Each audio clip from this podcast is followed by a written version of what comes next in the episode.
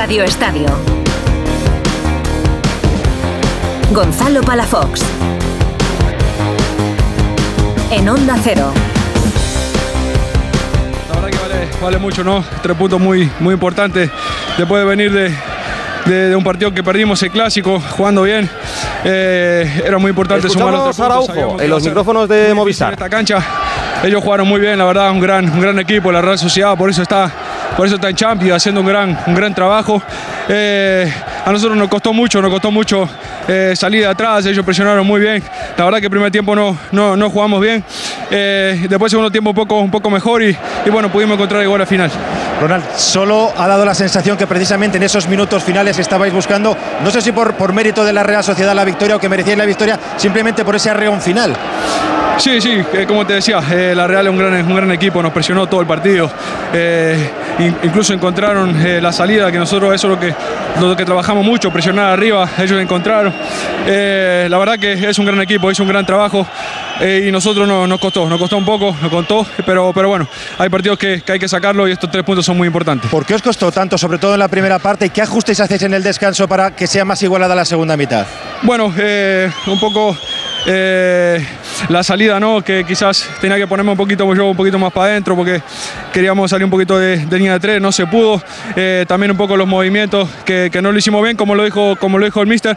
Ajustó en el, en el entretiempo y creo que el equipo también salió con otra actitud. Eh, ellos también tuvieron ocasiones, está claro, son un gran equipo, como te decía. Pero hay partidos que, que hay que sacarlos, hay partidos que hay que ganar y lo ganamos y es muy importante esto. Porque si hubiera acabado en empate y ya terminó con esta, ¿te hubiera parecido merecido también para la Real? Bueno, sí, la verdad que sí, porque ellos hicieron un gran partido, tuvieron ocasiones también muy, muy claras. eh, pero bueno, esto es fútbol, contento por la victoria, contento por los tres puntos, contento por, por ayudar al equipo con un gol. eh, estaba en el debe eh, esta temporada, temporada pasada también metí solo uno, es algo que, que- tengo que, seguir porque la verdad que ayudo mucho al equipo a nivel, a nivel ofensivo, la de, de arriba, ¿no? Cuando voy, a, cuando voy al ataque, contento, contento porque llego primero, ojalá que puedan venir más, pero lo más importante los tres puntos. ¿Qué tal? Muy buenas. Hasta la una de la mañana, durante las dos próximas horas de radio, te vamos a acompañar en esta sesión nocturna de Radio Estadio, en un sábado que ha tenido de todo y que se ha cerrado en Anoeta con la victoria del Barça ante la Real in extremis en el último minuto con ese gol de Araujo. Victoria merecida, victoria justa, ¿qué más da? Victoria. ¿Qué es lo importante? Dejamos las líneas abiertas con Anoeta, me avisáis en cuanto salga Xavi por rueda de prensa. También hoy, en el turno de las 2 de la tarde en el Sadar, el Girona le ha ganado 2-4 Osasuna. Los de Mitchell, a falta de que juegue el Madrid, son líderes en solitario con 31 puntos. En el Villamarín, victoria 2-0 del Betis ante el Mallorca. El conjunto Aguirre ha jugado toda la segunda parte con un hombre menos por la expulsión de Omar Mascarel una segunda amarilla injusta, porque es el jugador del Betis, Marroca, el que le pisa y no al revés. Aquí la culpa no es del VAR, es del árbitro de campo, Ortiz Arias. No hay que cambiar el VAR, ¿eh? Hay que pitar mejor en este caso. Y en Balaídos, 1-1 entre Celta de Vigo y Sevilla.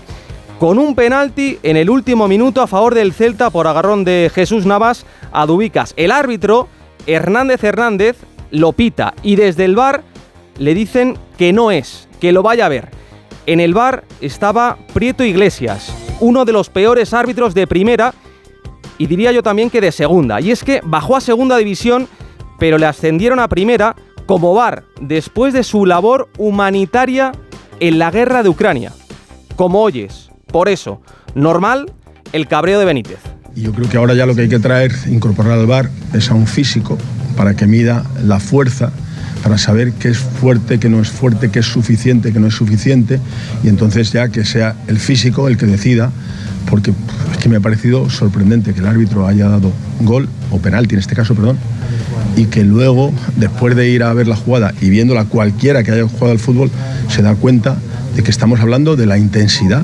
Es que no lo sé, porque a lo mejor es el viento el que mueve las camisetas. Es que es una cosa que me llama mucho la atención, es que es muy difícil de explicar, muy difícil.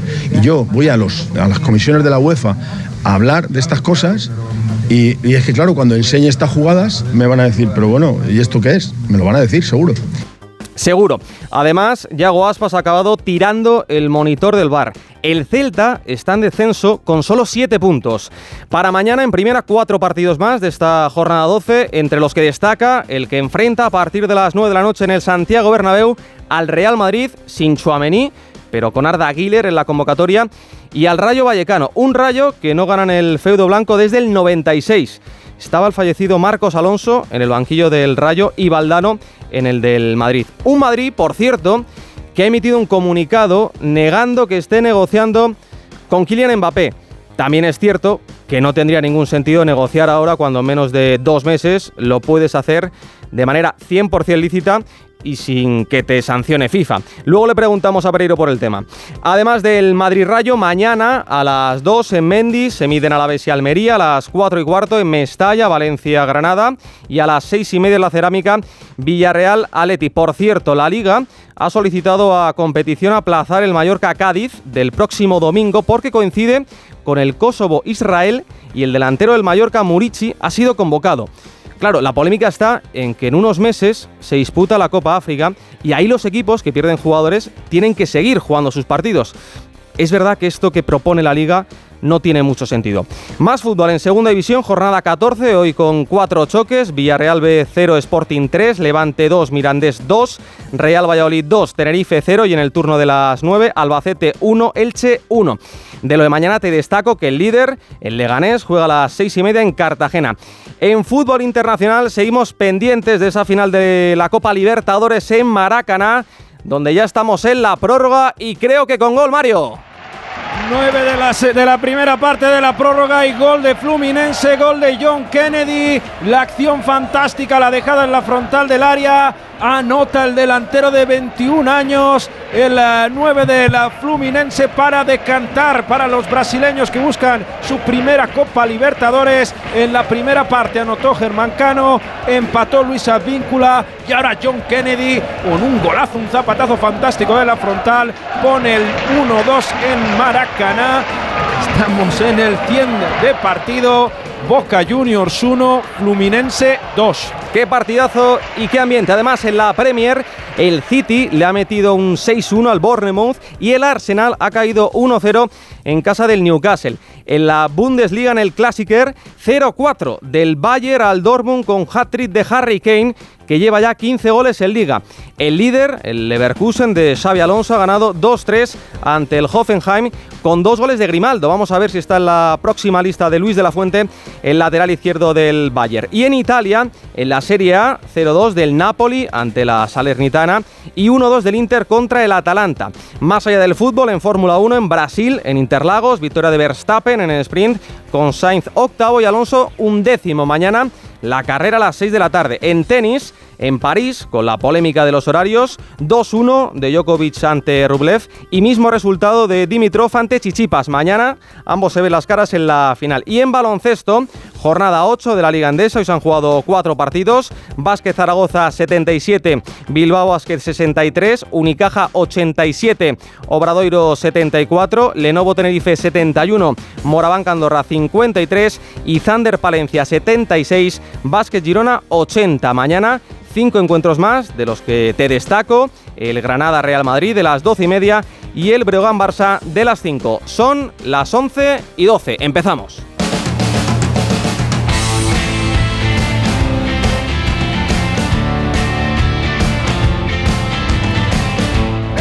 Cabeza Gundogan, el centro para Rafi, para Araujo, gol. Gol, gol, gol, fuera de juego. Fuera de juego, vamos a ver porque yo creo que sí que hay fuera de juego. El remate de cabeza entrando desde atrás.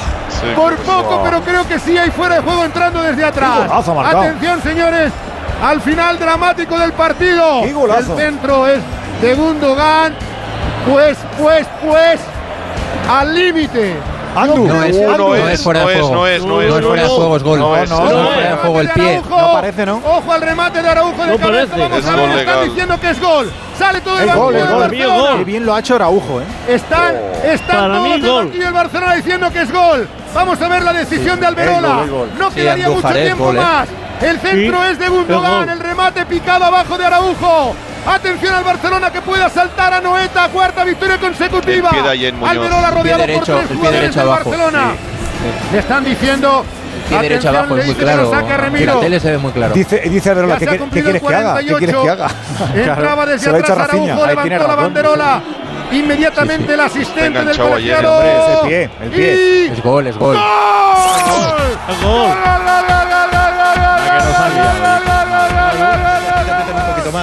Bueno, sí, es un campo que Escuchamos a Íñigo Martínez en Movistar. Salí de aquí y al final, pues bueno, siempre, siempre duele. Parece que no lo han olvidado, pero bueno, yo, yo la verdad que a lo mío respetando siempre, como siempre lo he hecho, y nada, y disfrutar y hacer mi trabajo. Tiró la chuleta, por cierto, la chuleta. Joder, había tantas cosas puestas que ya no sabía ni, ni, cómo, ni cómo decirles al resto, pero bueno, eh, son momentos que el míster cree que hace falta y bueno, eh, de eso se trata el fútbol. Gracias, Íñigo, enhorabuena. Dejamos al jugador del Barça. Vamos sumando gente a esta sesión nocturna de Radio Estadio. Gica Bambino, Crayo Beanu, ¿qué tal? Buenas noches. Muy buenas noches. Bueno, por decir algo para ti, claro, tristes porque vaya inicio de partido de la Real con ritmo, con buen juego, con ocasiones, pero sin gol y eso se acaba pagando. Eh, sí, tarde o temprano contra un gran equipo como es el Barça que, que, no ha hecho nada, nada, salvo los últimos dos ataques, absolutamente nada. Ha estado casi siempre a merced de la Real, que en la primera parte sí ha creado ocasiones, en la segunda le ha faltado esto, eh, Gon, eh, crear más ocasiones, pero bueno, siempre me ha dado la sensación que está controlando, dominando el partido, jugando mucho en el campo del Barça. Lo que pasa que por un toque sutil de Gundogan y una entrada de un, de un lateral o central, como quieres llamarlo, pues ha decidido este partido, pero es una pena. Es una pena para la Real porque es verdad que los de Imanol han jugado 90 minutos muy buenos, han tenido muchas ocasiones, tanto en la primera como en la segunda, sobre todo en el arranque de, partido, pero al final lo estábamos comentando en la redacción que se veía venir ese gol del Fútbol Club Barcelona. Enrique Ortego, profesor, ¿qué tal? Muy buenas. Hola, muy buenas noches a todos. Decíamos después del clásico que pese al resultado, el Barça sacaba muchas cosas positivas. Hoy no hemos visto esas cosas positivas, pero ha ganado. Sí, no, ha ganado, pero bueno, jugando así el Barça va a tener problemas para llegar a... Jugando como hoy, no como la primera hora del otro día en el, en el clásico, jugando como hoy le va a costar, le va a costar mantenerse ahí arriba y luchar por el título, para que tampoco se va a encontrar enfrente, enfrente otro equipo como la Real Sociedad, otros equipos como la Real, que tengan el balón, que te presionen, que te empujen al campo contrario, que, te quiten lo, más preciado que tiene el Barça, o por lo menos que tenía hasta hace tiempo, que era tener la posesión del, esférico, pero hoy la, me ha desilusionado mucho el, el Barça de la primera mitad pero le doy todo lo mérito del mundo a una Real extraordinaria. Narrador del Real Madrid, Alberto Pereiro, ¿qué tal? Buenas noches. A ver si está Pereiro por ahí. No está Alberto Pereiro. Está con Mbappé. Está con Mbappé. Mira, por eso le iba a preguntar, le, iba a decir, oye, Pere, ¿has dicho algo de, Mbappé esta, esta semana? Porque el Real Madrid a las 5 de la tarde, eh, bueno, eran 5 menos 4 minutos, una hora un poco rara, ha sacado ese comunicado eh, negando que estuviese negociando con el jugador del PSG. Es un poco extraño porque faltan dos meses para que el Real Madrid lo pueda hacer de manera lícita, sin una posible sanción eh, por parte de, FIFA. Y tampoco sé, Enrique, a qué, a qué ha venido todo, porque no ha habido una gran noticia en torno al Madrid y a Mbappé esta misma semana. Bueno, a raíz de la fiesta del Balón de Oro sí se han, ah, yo creo que se han, acrecentado los rumores de que la temporada que viene Mbappé jugará en el Madrid y posiblemente sea a partir de eso y sobre todo yo creo que el Madrid, el, el, comunicado lo ha hecho para decir que no está haciendo nada ilegal, porque claro, negociar ahora con Mbappé sería ilegal, según el reglamento de la, de la FIFA. Entonces ha querido dejar claro que en este momento no está negociando con, con Mbappé, aunque yo creo que es que con Mbappé está todo negociado. Mm, porque estaba negociado anteriormente cuál iba a ser su sueldo, cuál iba, cuánto iba a cobrar por temporada y ahora lo único que se dividirá, lo que se iba a pagar al, al PSG se dividirá entre las cinco o seis temporadas con las que firme contrato. A lo mejor hay una parte de golpe eh, al principio, una entrada por decirlo de alguna forma, como los pisos, y a partir de ahí divides el resto de la, de la cláusula en, bueno, de, la cláusula no, de, por venir libre, divides en cuanto lo valores en los en los cinco años de contrato o en los seis años de contrato. Nos quedan unos meses en los que yo creo que vamos a hablar y, mucho de Kylian Mbappé. Volvemos a ese estadio de Anoeta donde el Barça ha ganado in extremis 0-1 con el gol de Ronald Araujo. Alfredo Martínez, Íñigo Taberna, ¿qué tal? Buenas noches. Hola, muy buenas noches. Hola, ¿qué tal? Gonzalo. Y tan in extremis, ¿eh? In extremis, in extremis, Alfredo. Tú lo has visto claro, ¿eh? tú tenías claro que, era gol cuando has visto la, primera repetición, la primera imagen que, que Araujo estaba en línea. Sí, porque es que eh, eh, es verdad que está muy libre, pero porque entraba desde atrás. Es de esas jugadas que se producen, el centro es magnífico de Gundogan y él entra impresionante. Es milimétrico, pero al final eh, estaba en posición correcta. Pero además, lo que sí veíamos, fíjate que un minuto y medio antes, Remiro le saca un balón a Gaby de gol, de, de partido, y estaba haciendo gran partido de Remiro para acompañar a un gran equipo, ¿no? Portero grande para equipo grande, ¿no? Y, se veía que el Barcelona estaba yendo a la desesperada, no lo había merecido, pero que estaba rondándolo y que lo podía rondar. Yo creo que la lo, lo, estaba comentando Íñigo, posiblemente debió ser un poco más prudente y comedida al final, viendo que no había podido ganar durante los noventa y pico minutos, pues a lo mejor dices, pues mira, no está mal llevarme empate porque es que lo había merecido, sobre todo en la primera parte. Yo creo que la segunda se ha equilibrado bastante y aunque el Barcelona no tuvo muchas oportunidades hasta los 10, 15 últimos minutos, estuvo más equilibrada que una primera parte en la que la Real ha pasado pero absolutamente por encima del Barça. ¿eh? Sí, Íñigo, eh, como, como, dice Alfredo, es, es, verdad que la primera parte y el arranque de, del partido de la Real es estupendo, inmejorable, eh, con buen fútbol, creando ocasiones, llegando por banda izquierda, por banda derecha. Pero claro, ante un equipo grande, ya sea el Madrid, el Barça, si, no le marcas al menos uno, pues sabes que esto puede pasar. Eh, hay una ley del fútbol que dice, ¿no? El que perdona la paga. Y es lo que le ha pasado a la Real Sociedad, que ha merecido mucho más, pero es que no ha sido capaz de, marcar ese gol que le hubiese puesto en ventaja en el marcador y, y, hubiese jugado de otra manera, ¿no? Al final el partido se ha ido alargando en el tiempo, la Real seguía jugando lo suyo, cada vez más cansada, además ni siquiera ha hecho los cinco cambios hoy Manol, ¿eh? Gonzalo, un detalle, ha hecho tres tres cambios, el equipo estaba muy cansado, muy cansado, y los últimos cinco minutos pues no, no, no ha cambiado su forma de jugar, es decir, ha seguido jugando lo mismo, presionando alto, ha salido el Barça más fácil porque tenía más piernas, con los cinco cambios realizados por Xavi, y al final ha llegado esa jugada en el minuto 93. Lo más justo que hubiese ganado la Real, pero si no eres capaz de, de, marcar cuando eres mejor que el rival, pues luego te pasa factura en, el tramo final del partido cuando al final te has quedado sin, sin piernas sin, y sin cabeza también, ¿no? Porque al final cuando estás cansado... ¿Qué dice tu técnico Imanol? ¿Estás enfadado por cómo se ha defendido esa última jugada, imagino? Sí, eh, no solo esa, eh, antes de esa, pero bueno, eh, ya no hay nada que hacer, espero que, aprendamos de esto y, y nada, ya continuar. ¿A qué achacas esa desconexión final? Al mérito del Barcelona. Imagino que levantarse ahora ah, es lo que toca, pero, pero va a ser complicado después de este mazazo. tenéis partido en Champions, tenéis la semana que viene Liga. No, no es complicado porque ya sabemos lo que hemos hecho mal y lo que hemos hecho bien. Así que bueno, entiendo que luego ganaremos o perderemos, pero eh, no va a ser complicado. Gracias, Imanol. Ánimo. Vaya enfado de, de Imanol, ¿eh, Quique? Sí, es lógico, pero yo creo que él, él también tiene parte de culpa en, en cómo se ha dado el partido en los últimos minutos, porque él, yo creo que viendo cómo estaban algunos de esos jugadores, tiene que irse a los cinco cambios. Eh, posiblemente estaba mirando ahora el banquillo de la Real, pero bueno, para 15 minutos yo creo que hombre de refresco tenía suficientemente como para meterlos en, en el campo, porque estaba claro que había jugadores agotados por el esfuerzo de la presión del, del primer tiempo. O sea que si él está molesto con sus jugadores porque han dado facilidades defensivas, yo creo que se refiere, aparte del gol de, de Araujo, que entra por detrás y se queda Cho mirando, que precisamente es uno de los hombres que había entrado de reflejo, también a la jugada de, de Gaby, que también entra desde atrás con, con, un pasillo que encontraba totalmente libre al pase de Pedri, ¿no? Yo creo que tiraban por ahí, pero él también podía haber movido, por lo menos haber hecho los cinco cambios, haber metido como ha hecho el Barça, hombres de reflejo, porque el esfuerzo había sido incluso tremendo, más tremendo el, del, el, del, el de la Real atacando que el Barça defendiendo. Pues sí, dadme un segundo que volvemos a Maracaná porque tenemos descanso en esa prórroga final de la Libertadores, Mario.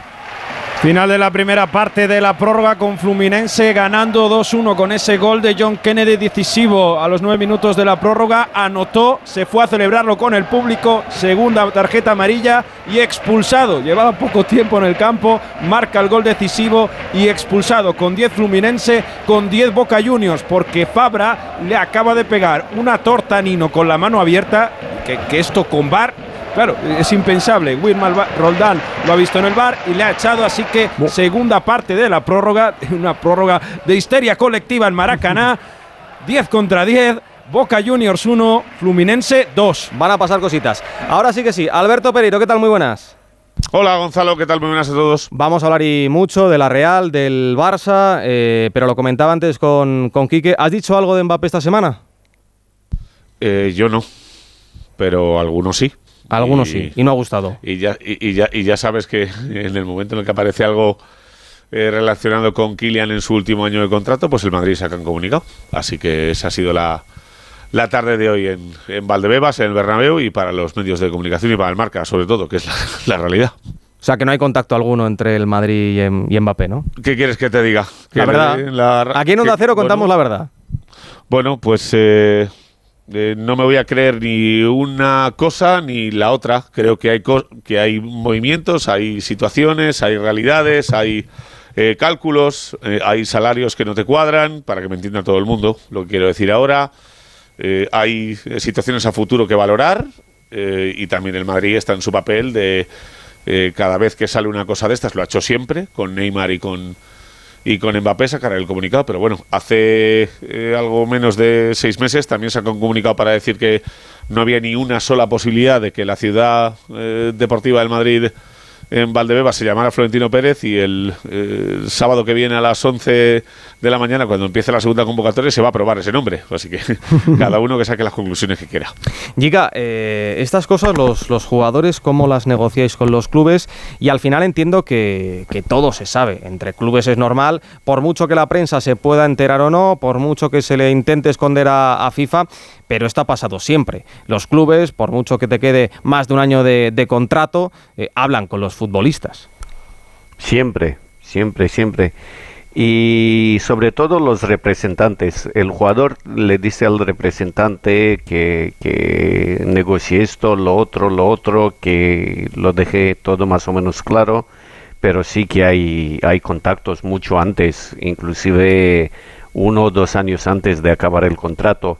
Ya te tantean y cuando se acerca cada vez más, pues y cuando ves que hay cierto interés, porque Gon he visto muchas veces que, el jugador eh, después del tanteo ha bajado mucho de rendimiento y el club pues ya ha echado un poco el freno de mano, pero no, sí, estas cosas pasan, sí. Mucho antes. Mucho antes, ¿no? O sea, eh, no, no como en este caso, que faltan dos meses y sería raro que el Real Madrid estuviese en negociaciones ahora, por mucho que yo creo que, como dice Ortega. no, que no, Gonzalo, que no sería tan raro. No, que al final ya las ha cerrado. No lo va a reconocer nadie, evidentemente, eh, a no ser que te pillen con un vídeo, con una circunstancia muy casual de, eh, oye, mira, sé que estás aquí, o yo qué sé, o Faiza Lamari con Florentino, que no va a pasar nunca. Porque nadie va a investigar una llamada telefónica, un, un WhatsApp 7, 14 o 21, pero eh, mira, voy a traducir lo que ha dicho Jica porque Jica no lo quiere decir porque lo ha debido vivir mil veces, pero eh, no hace falta decirte te quiero fichar, eh, también te puedo decir no renueves. Y ya con eso para su contrato dos años antes y a raíz de ahí pues también sería para sacar un comunicado a siete para que me entienda todo el mundo. Y a través de una gran prima. Claro, un amigo, un primo, lo que sea. Sí, sí, sí, sí, Por cierto, volviendo al, al, partido de Anoeta, estoy viendo una, una imagen que han captado los compañeros de Movistar justo al final del partido de, de Imanol, que le escuchábamos hace, hace un ratito, muy cabreado y que ha amagado con darle un, un puñetazo al, al, bar, al monitor del bar, antes de irse al, al túnel de, de, vestuarios. Tenemos que hablar mucho de, del bar, de, de, los árbitros hoy, porque ha sido un día intenso. ¿eh, pero en este caso, en este caso es, es una acción muy clara. Hemos quedado que está, no no, no lo puede hacer. Pero él es caliente, es así y que además es que no, es de estas que tiras las líneas y se queda justito, incluso sin líneas. Ya, pero es que él no lo sabe. Ya lo comentaba ahí en Radio Estadio que. según se vaya del, del, campo. O sea, no lo puede hacer. No, pero por lo menos, mira, se ha, se ha contenido y no ha hecho lo que, lo que sí ha hecho Yago Aspas en el partido del, del Celta en Balaidos. No lo ha reflejado el, el árbitro, Hernández Hernández en el, en el acta, pero vamos fue a el ver. futbolista que... lo hizo en el Metropolitano? ¿Luis Suárez? El colombiano, el delantero de la Yo Almería, recuerdo la, de, la del Mundial, pero Luis Suárez... ah, Yo creo que lo hizo en el Metropolitano, pero no jugaba para la Almería, jugaba con el Granada, no me acuerdo. ¿eh? O sea, que- que me- no sé si me falla la memoria, pero creo que Escuchamos a Xavi. Sí. Xavi. Vamos a escuchar a Xavi en esa rueda de prensa en, en Anoeta. Sí, vamos, está siendo bastante contundente. Dice, hoy sí que hay que ser autocrítico. Hemos hecho 25 minutos inaceptables. Eh, si a algunos les dije en el descanso si estaban cansados, que lo dijeran. Eh, esta es la sensación que tengo, es distinta a la del otro día. Vamos. No hables más, ya está. Esto está, te has dije la semana Pero pasada. centra en Araujo, ¿eh? en la figura no, no, de Araujo. Nos ha faltado intensidad a todos. La primera parte a todos, a todos. Hoy sí que hay que ser autocríticos. La semana pasada no. La semana pasada jugamos muy bien a fútbol. Pero muy bien, hoy no. Hoy sí que hay que ser autocríticos. Hoy sí. Hoy la Real ha estado mejor que nosotros. Y no pasa nada en decirlo. Han estado mejor. Han merecido más. Pero es una victoria importantísima después del clásico que nos ha afectado más, más de lo normal y más de lo que, de lo que pensábamos.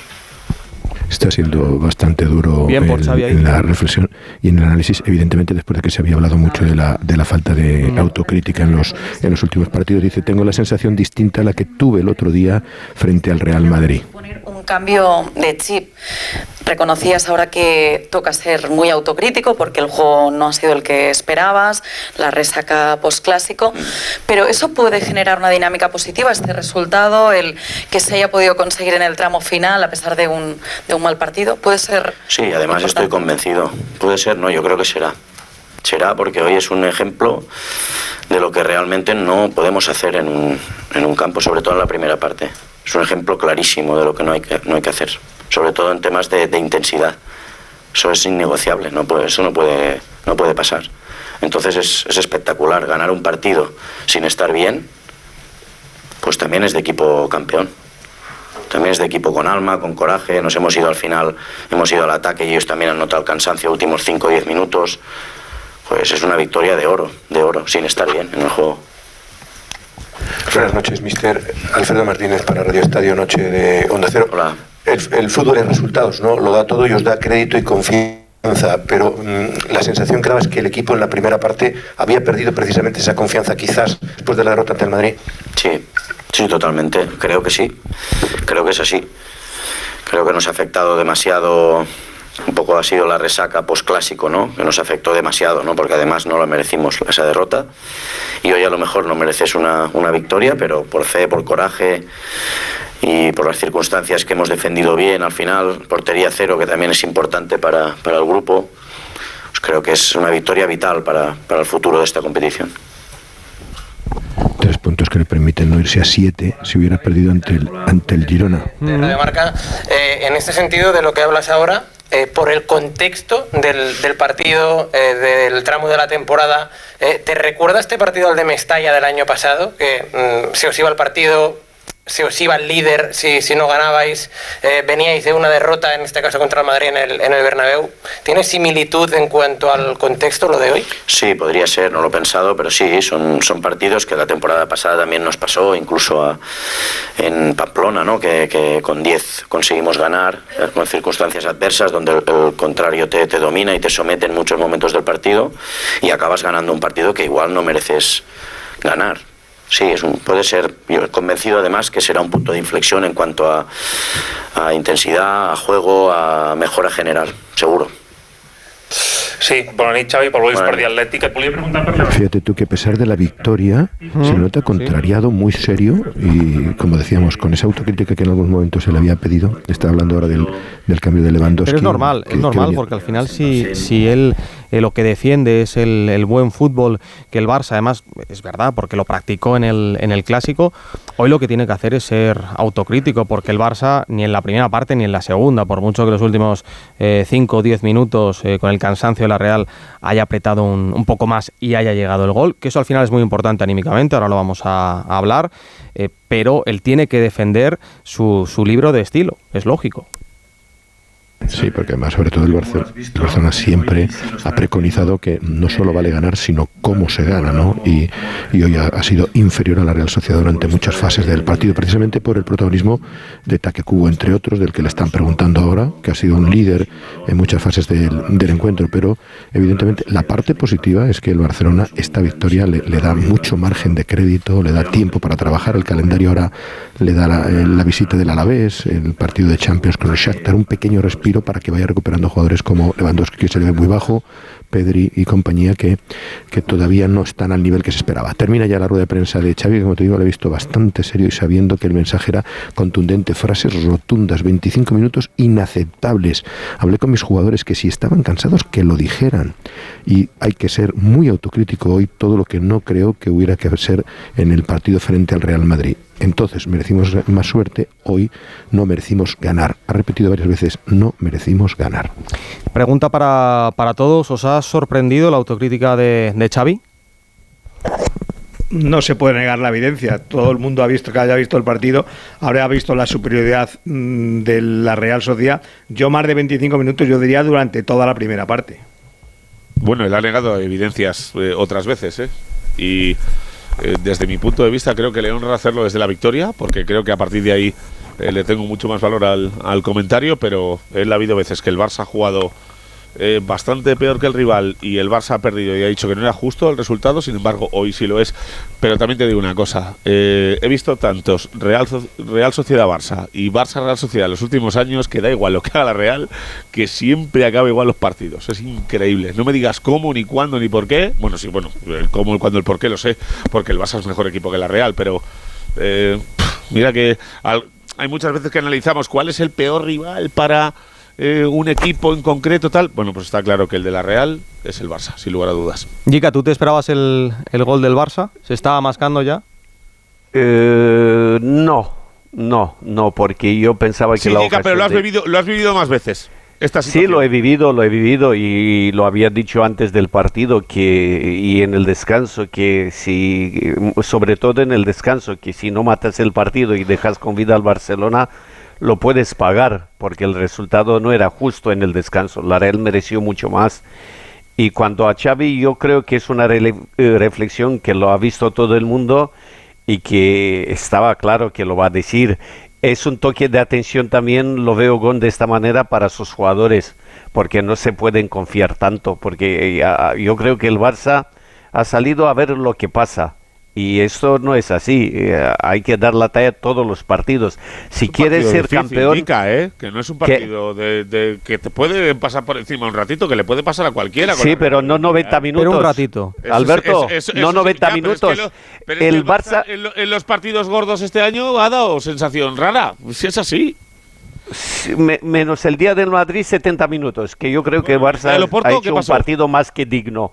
Pero hoy yo el Barça nunca le he visto tan sometido a un equipo hasta el minuto 88. Pero es que no ha creado ninguna ocasión de gol ni ha pisado casi el área, del contrario. A mí, por ejemplo, me, me, sorprende y me preocupa eh, el bajón de los dos Joaos, tanto de Cancelo como de Joao Félix. Son jugadores muy importantes, además con este sistema Gonzalo, de lo otro no era normal tampoco, ¿eh? Son futbolistas que no jugaban nada, ninguno de los dos, ¿eh? Bueno, pero habían empezado muy bien y cuando al final eh, empiezas a plantar los cimientos del equipo en torno a dos jugadores que es verdad que llevaban un tiempo sin, sin jugar, uno en el Atlético Madrid y en la Premier y el otro en el City. Equivocado. Bueno, pero había empezado bien y yo creo que son jugadores que son recuperables. El problema es si estos jugadores están para partidos como este, en el que te tienes que decir, una cosa, aparezco yo. Sí, dime, Jica. Sí, una cosa. Yo creo que a, a, a Joao Cancelo le ha venido mal el cambio Joao Cancelo es un jugador diferente cuando viene con campo abierto, a correr, a entrar en combinaciones, no cuando está arriba como extremo. Aquí sufre mucho porque le quitas todo lo mejor que tiene. Él viene en velocidad, se entra muy bien, se asocia bien, pero ahora eh, aquí en este sitio no. Aquí no le veo jugando en este sitio. Y yo, Félix, sí, para mí sí que tiene un bajón de, forma, de rendimiento, sí. También es cierto que, claro, Lewandowski venía de lesión, jugó unos minutitos en el, en el clásico y no hizo prácticamente nada. y al final son jugadores que tienen que ir recuperando la forma. Hoy ha regresado también Pedri, que no le he visto mal de, tono físico, eh, Alfredo. que no le has visto mal, ni tú ni nadie. Le, entiendo que lleva, tienen un plan específico para, para Pedri y es un jugador muy importante, vamos a cuidarlo, no solamente pensando en el, en el Barça, sino también en la, en la selección, Alfredo. Sí, bueno, el, Barça pensará en el, Barça, porque una de las razones que se debate mucho es que eh, aquel primer año lo jugó todo, Juegos Olímpicos, la Eurocopa y al cabo el chaval muy quemado, ¿no? Eh, sí, eh, llevaba 71 días fuera. Él, él, estaba siendo bastante más prudente y cauteloso no quería arriesgar, le parecía muy precipitado el día del Real Madrid, creía que, había que recuperarse bien, bien, bien, y hasta que no se ha sentido bien no, no, ha, querido, no ha querido entrar. Eh, yo cancelo, por cierto, lo que comentabais, lleva jugados 10 partidos seguidos. Va a empezar Imanol Aguacil con la rueda de prensa Íñigo. Escucharé porque está muy enfadado. ¿eh? Ha dicho en euskera que, no puede permitirse esto en la Real, que no puede, eh, eh, no le vale con dar buena imagen, sino que hay que ganar este tipo de partidos y que no es la primera vez que le pasa al equipo. Está muy autocrítico y muy enfadado también Imanol con sus jugadores y con lo que ha sucedido esta noche en, el 90. Escuchamos la primera pregunta de Imanol acerca de si le vale con lo que ha hecho el equipo, con la imagen ofrecida, si le vale con eso. y lo ha dicho bien yo creo que el aficionado tiene que, estar eh, contento y orgulloso de, cómo hemos jugado. Yo, evidentemente, como entrenador, muy, muy enfadado y los jugadores también. Eh, ya no me sirve, es que ya son muchos entrenadores eh, que repiten lo mismo y, sobre todo, ¿sabes cuándo repiten? Cuando perdemos.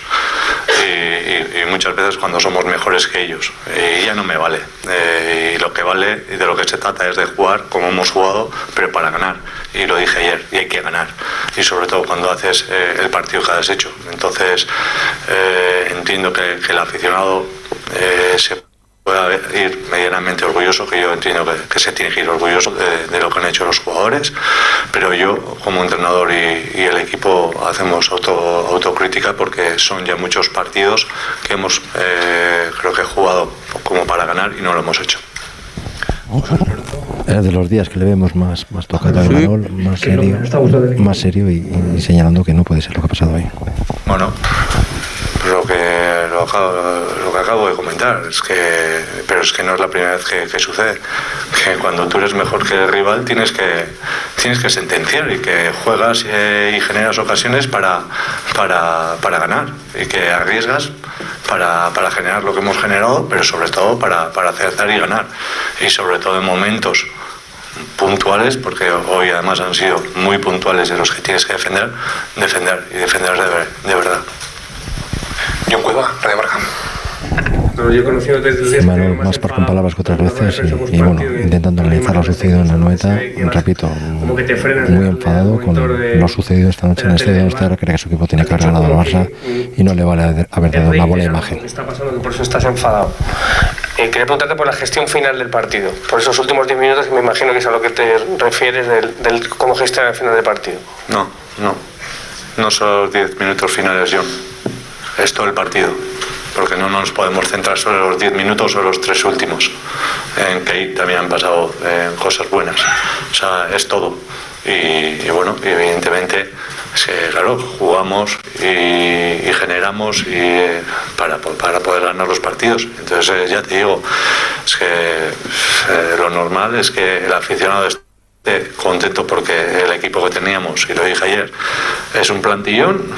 hemos hecho el partido que hemos hecho, pero, pero yo como entrenador y los jugadores por el partido que han hecho tenemos que estar muy creo que muy enfadados y, y ser Pues las palabras de Imanol en rueda de prensa. te digo una cosa. Sí, dame un segundo, Pereiro, que son los últimos segundos de la Libertadores y nos vamos hasta Maracaná porque está atacando Boca, Mario.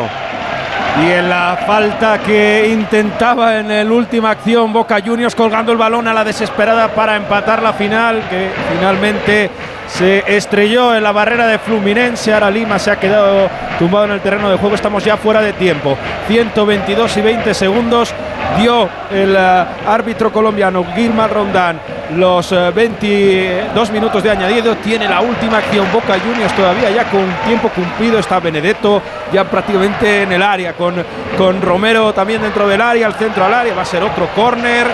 Bueno, no acaba la final de Libertadores, Gonzalo, pero está todo Boca intentando levantar el, el partido 1-2. Sube Romero. Y llorando Marcelo en el banquillo. Con Marcelo ya en el banquillo, con Cavani en el banquillo, el córner, el despeje de Fluminense, esto ya está acabado. No ha habido manera de que Boca lo iguale. Y a punto de finalizar, 1-2 el, Río de Janeiro. Nos quedamos, Mario, da al final.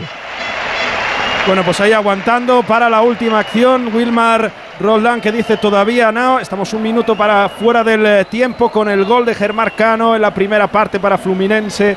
Con el empate, un golazo de Luis Advíncula, el peruano en la segunda parte. Y el gol de John Kennedy a los nueve minutos de la prórroga que está poniendo ese 1-2 en el Río de Janeiro, en Maracaná, buscando Fluminense el primer entorchado. Sale Fabio para despejar el balón de cualquier manera. Diogo, el lateral izquierdo que ha sustituido a Marcelo Diego Ortego, prepara ese libro para Marcelo.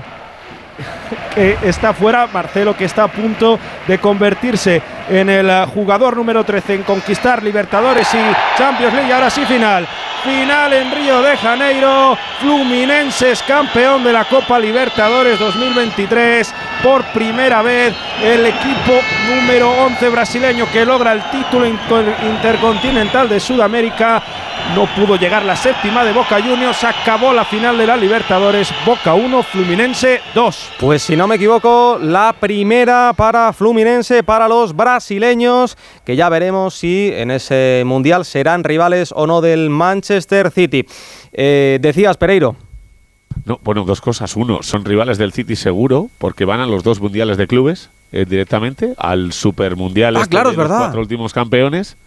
Así que ahí puede ser rival del City y del Madrid, de las dos cosas.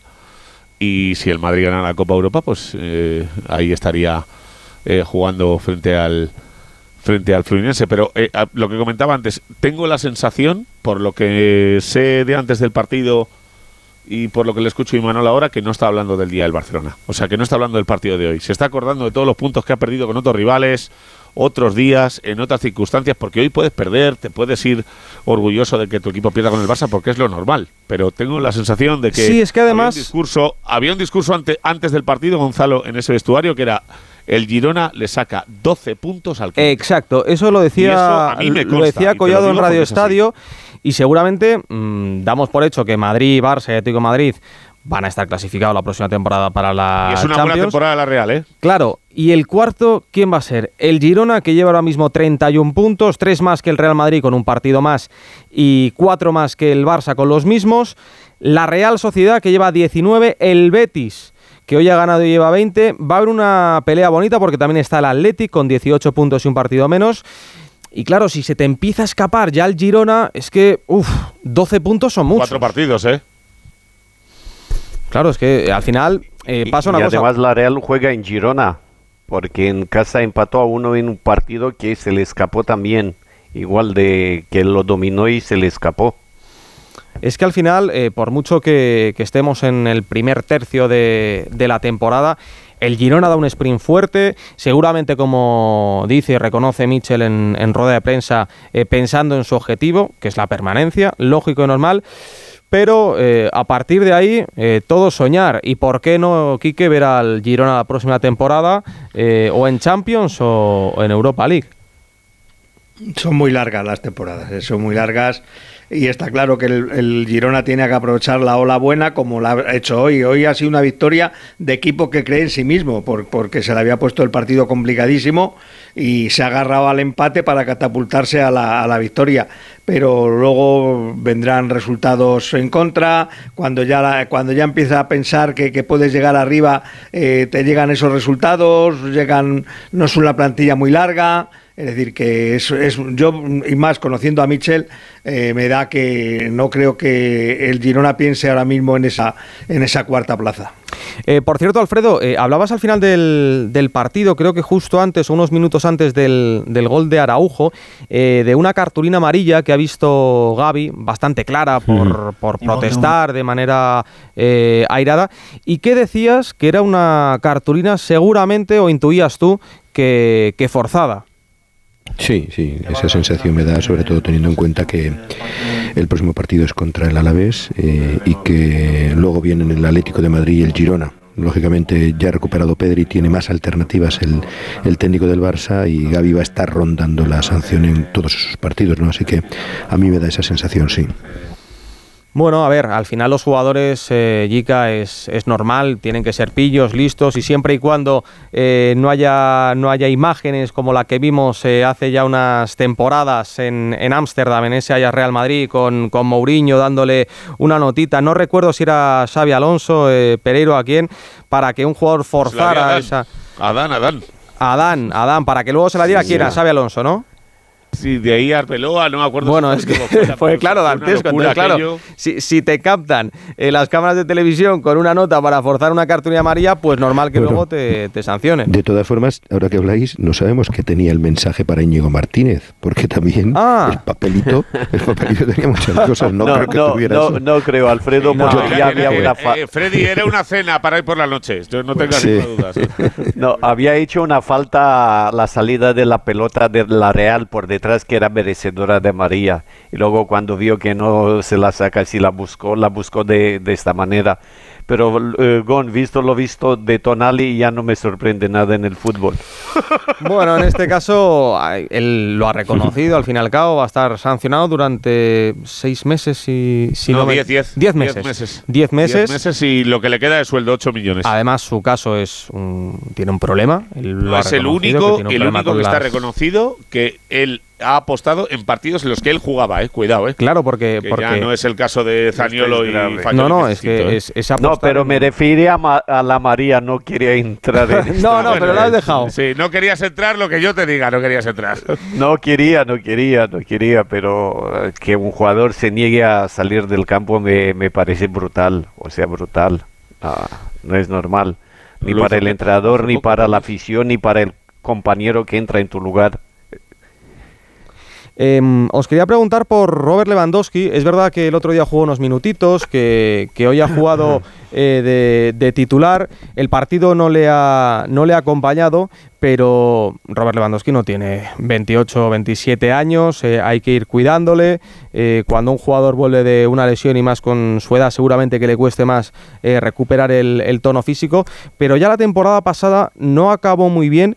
Y no sé yo si Xavi también con este sistema está probando eh, otras cosas porque no confía mucho en que Lewandowski vaya a ser ese jugador que vimos eh, la pasada temporada en el, en el inicio de liga. Yo, yo no creo eso, ¿eh? Yo, yo no ¿Tú creo que, que sí no cuente confía? con... Sí, totalmente, totalmente. Vamos, eh, es un jugador fundamental. Es que los goles de este equipo los tiene que hacer Lewandowski. Tampoco tienes muchas más alternativas, ¿no?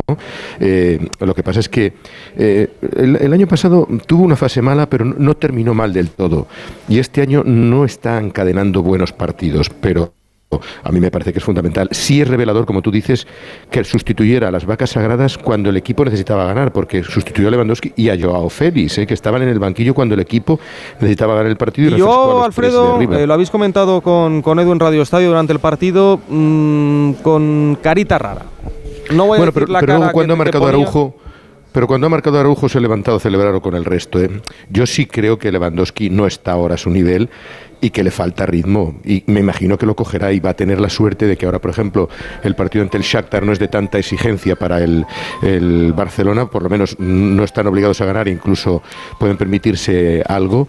Y el del Alavés también es un partido con viento a favor, ¿no? En teoría, a partir de ahí, el Barcelona podría conseguir la, eh, poner a punto a estos futbolistas como Pedri, que tú decías antes, el propio Lewandowski u otros más, ¿no? Alfredo, yo después del Mundial no le he visto a Lewandowski el de antaño, el que me encantaba, una racha el buena. killer. eh, antes de ¿Qué? lesionarse tuvo una racha buena. Ahora, a principio de temporada. No, no me acuerdo de, de esta racha. Algún gol sí, pero jugando bien al fútbol no. Este año no. No, jugar bien no ha jugado, No ha jugado bien. Al fútbol no ha jugado bien. Sí puede tener un jugador y más en el Barça. eh, Alberto, yo en el Barça, eh, si me pones, también marcaría goles. Si no Hombre, me llamo claro, Lewandowski. evidentemente. Sin jugar y, bien. y no me llamo a que Leva, que soy un killer, un asesino del gol. Pero no está. Yo creo que es el peor momento de Leva en cuanto a su carrera. Pero también es normal, ¿no? O sea, no creo que, no, que nos tengamos que llevar las manos en la cabeza. O sea, es una situación, eh, pues igual que le pasaba a No, yo lo digo por su bien. Costó el balón de oro, después del Mundial tampoco fue igual, ya lo sabes. O sea, que los años no le perdonan a nadie, ¿eh? Yo, yo, creo de todas formas que la lesión le ha penalizado, que el esfuerzo del Mundial también le ha podido pasar factura, pero yo creo que todavía le queda mucho gol. Estamos viendo a Harry Kane ahora en el, en el Bayern de Múnich. Yo creo que, que Lewandowski es fundamental de aquí a final de temporada. Más por lo que os decía, no sé qué va a pasar con Vitor Roque si llega en el, en el mercado invernal. Lo va a intentar el Barcelona, pero no va a ser fácil con el fair play. Pero desde luego eh, no tiene muchas más alternativas goleadoras el, el Barcelona Lewandowski. Tiene que confiar Xavi en Robert Lewandowski. Eh, por cierto, Íñigo, como tengo pendiente la Desco, ¿qué me aconsejas? ¿Que, la tiremos o que aguantemos un poquito? Tú mandas.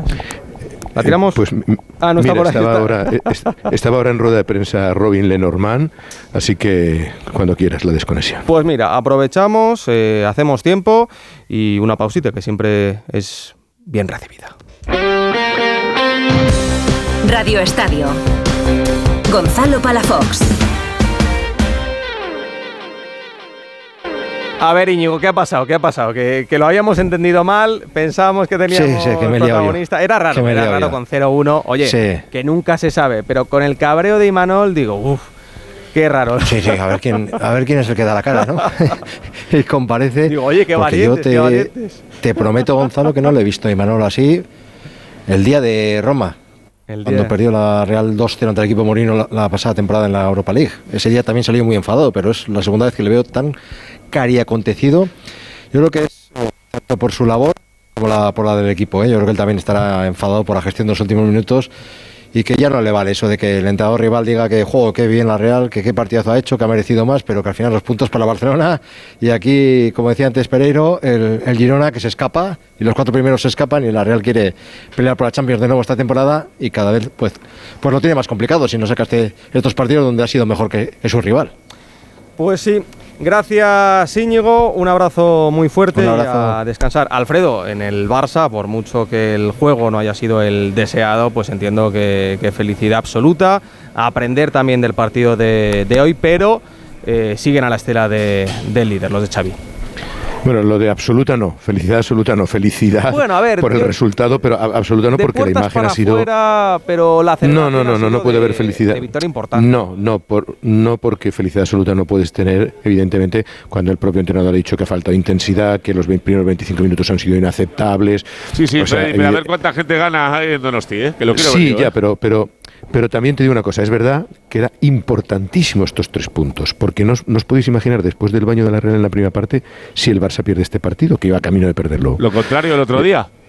Sí, sí, sí, no, no, pero, pero aparte de eso, Alberto, si tú pierdes después de haber perdido con el Madrid y encima jugando como has jugado, el ruido de sables iban a ser importantes, importantes. De ahí que tenga tanta importancia ganar el partido, porque bueno, le da un poco de tregua a Xavi, primero también le permite no descolgarse, o sea, todo, todo el factor positivo que tiene el ganar un partido multiplicado por 100, ¿eh? porque es que nos podéis imaginar la tensión que empezaba ya a haber si el Barça pierde este partido ya en torno al equipo, ¿no? Al propio entrenador, así la poca autocrítica. Has visto cómo cuando le han preguntado por Gundogan, enseguida ha cambiado el tercio. Mira, no me preguntéis más por Gundogan, que este no es el, el día ni el momento. Pero bueno, eh, vamos a ver qué pasa en las próximas semanas. Yo creo que la recuperación de Pedri es fundamental en el juego de este equipo el que se vayan poniendo a punto hombres como Rafinha, el propio Lewandowski, también serán significativos. Fíjate que hoy Uriol Romeo no ha entrado en el terreno de juego, así que se le está complicando el, el, tema al jugador de Uldecona porque bueno, su rendimiento no ha sido bueno en las últimas semanas. El Barcelona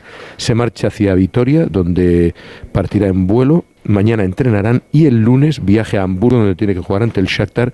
Si consigue la victoria matemáticamente estará ya clasificado y será otro balón de oxígeno para Xavi que necesita ahora tiempo para ganar más crédito al frente del equipo. ¿eh? Y por su parte en la Champions, la Real que va a recibir al Benfica. Abrazo fuerte, Alfredo. Hasta mañana, buenas noches a todos. Vamos con el Madrid.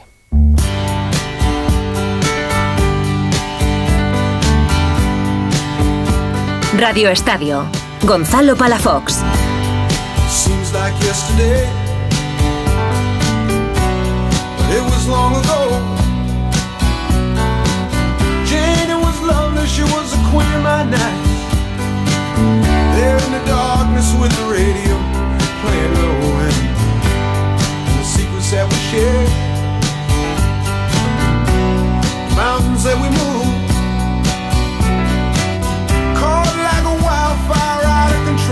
Va a ser una liga muy, muy competida este año. Creo que hasta el final se va a luchar contra, obviamente contra Barcelona, contra Atlético.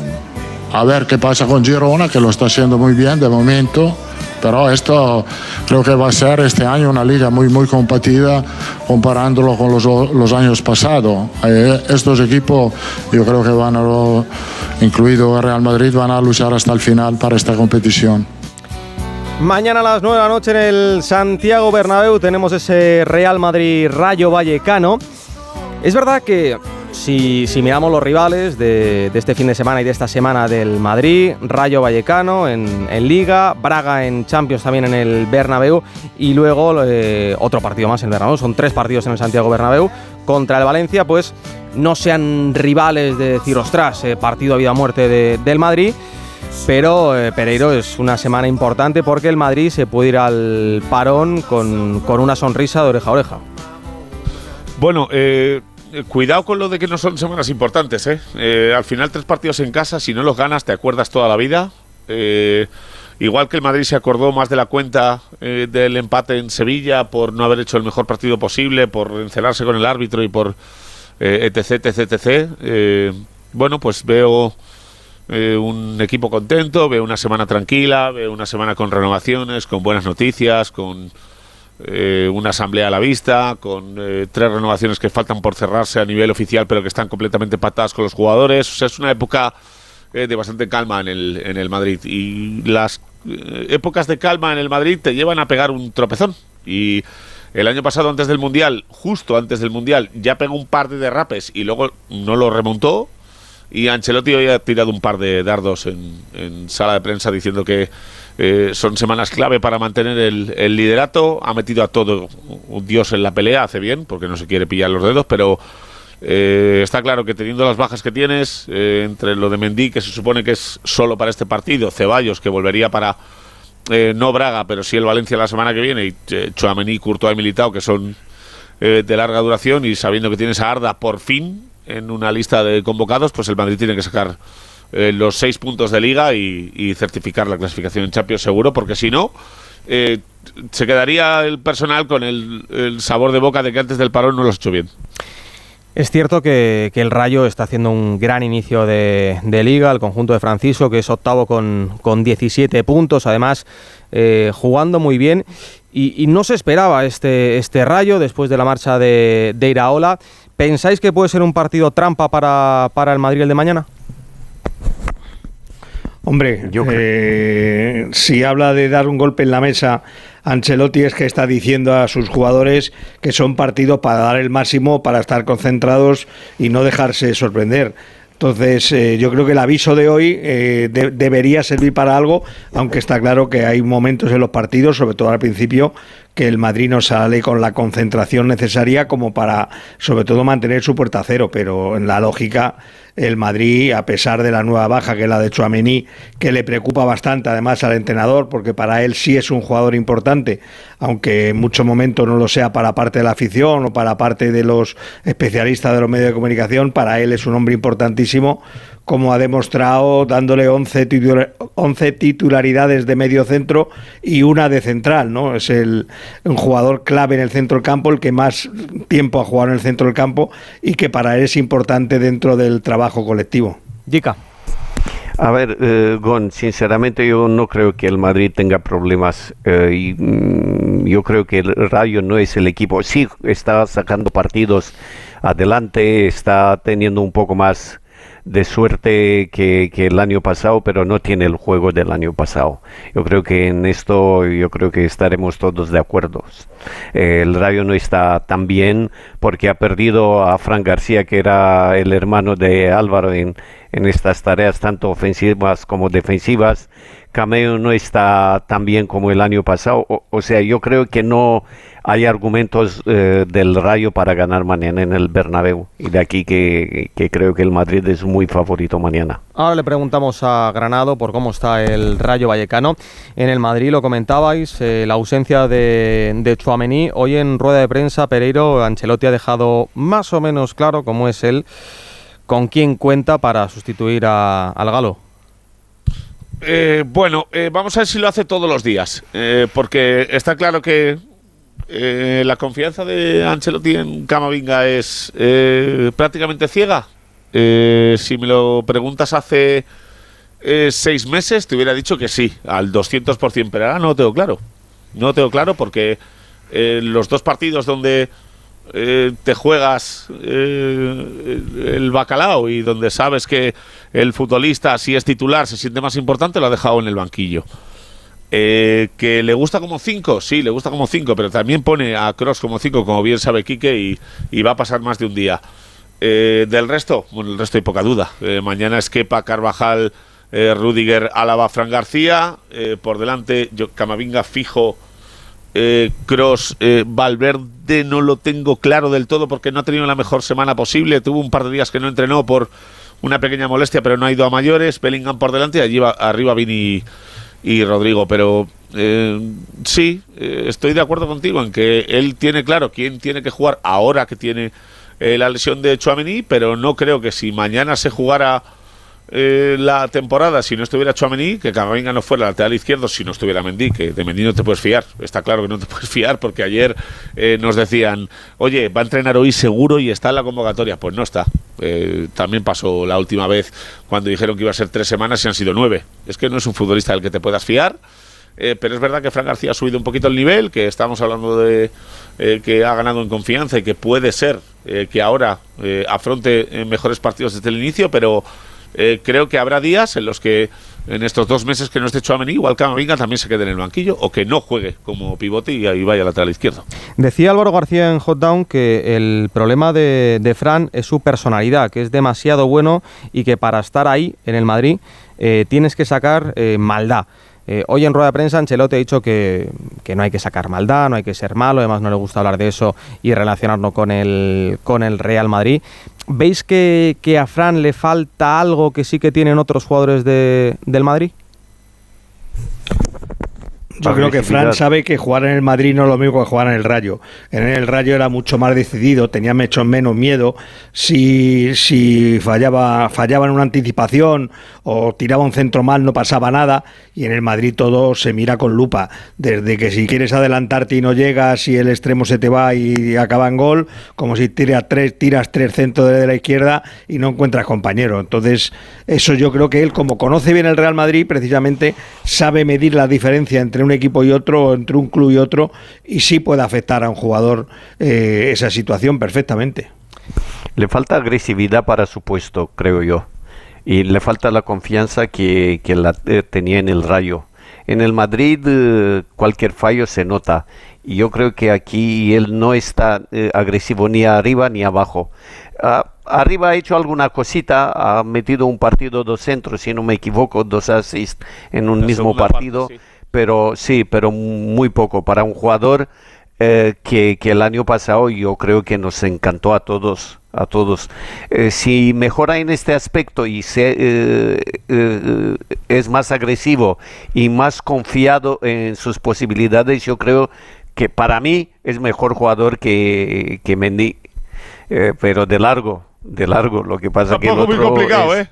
no, tampoco, pero el otro es que es tan fuerte físicamente que tapa algún mí- defecto que Mendy- tiene. A mí Mendy, cuando estuvo bien esa temporada que el Madrid ganó la, la Champions, por Sí, mucho que luego lleve dices. las botas de- del revés, a mí me gusta, porque es un jugador físicamente portentoso, Pues esto- eh, defensivamente Gonzalo, entonces te gusta un futbolista que lleva las botas del revés. Dilo bien claro. No, no, no digo eso. No, no, digo- dice, por mucho que luego lleve las botas del revés, a mí me gusta. Digo pues que esa entonces te temporada- gusta un futbolista que lleva las botas del revés. Pues en, comparación con otros que pueda haber en la plantilla esa temporada o las pasadas o incluso esta, hay momentos en los que yo entiendo a Ancelotti que prefiere a Mendy bien físicamente, mal físicamente no, porque es Ya, pero es seguramente que eso es una lo único utopía. que Eso es una utopía. Es que es mentira. Lo de bien físicamente le pasa un día de 300. Bueno, pero sí entiendo que Ancelotti lo que quiere hacer es recuperar al futbolista. ¿Tú sabes por qué futbolista. Mendy, sigue en el Madrid?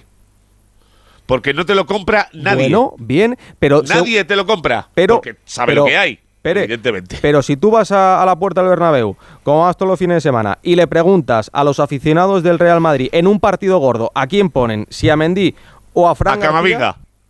Ah, bueno, claro, a Camavinga, pero a Camavinga no le gusta jugar ahí. Pues, pues, para que veas si es malo. Claro. Quien conoce bien a Fran García es el narrador del Rayo Vallecano. Granado, ¿qué tal? Buenas noches. ¿Qué tal, chicos? Buenas noches a todos. Tanto ha cambiado. Fíjate que mm, el otro día Gonzalo me decía eh, un futbolista que le conoce muy bien, porque ha jugado con él mucho tiempo en su misma banda, pero un poquito más adelante. Eh, me decía: Mira, Fran, lo que le falta para triunfar en el Madrid es tener un poquito más de mala leche. Bien entendido. Eh, e, esa capacidad de decir, vale, sí, yo estoy en el Real Madrid y a mí me da igual que tú seas Tony Cross o que tú seas Luka Modric, yo soy Fran García y voy a demostrar que puedo jugar aquí. Pero eso, y bien lo sabe Jica, o lo tienes o no lo tienes. Y Fran tiene muchísimas cosas buenas y yo espero que mm, eh, lo pueda demostrar porque creo que es un futbolista que puede jugar en el Real Madrid.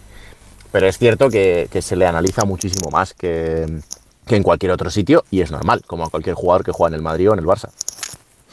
Pereiro, el, Madrid de cara a la próxima temporada, eh, lo he leído ya en, diferentes medios, está pensando en reforzar ese lateral izquierdo. lo has leído y lo has escuchado. Y lo he escuchado también aquí, pero hace, lo escuché incluso aquí antes de verano, que el Madrid ya estaba pendiente de este jugador. Hablamos de Alfonso Davis, que acaba contrato en 2025 y que el representante está como, como loco por colocarlo en el Madrid, que el jugador tampoco está muy contento en, en Múnich.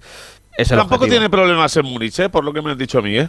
Sí, pero decía que llegaba. le gustaría jugar en el Madrid, pero si renueva en el Bayern tampoco le pasa nada. ¿eh? Es que eh, yo le leí en una entrevista que llegaba a casa y que no sabía qué hacer, que no tenía amigos, que no estaba la familia ahí, que se aburría, que, estaba triste. Múnich, eh, un año detrás de otro, y de otro, y de otro. y, a, ver qué tal te va, ¿eh? Frío.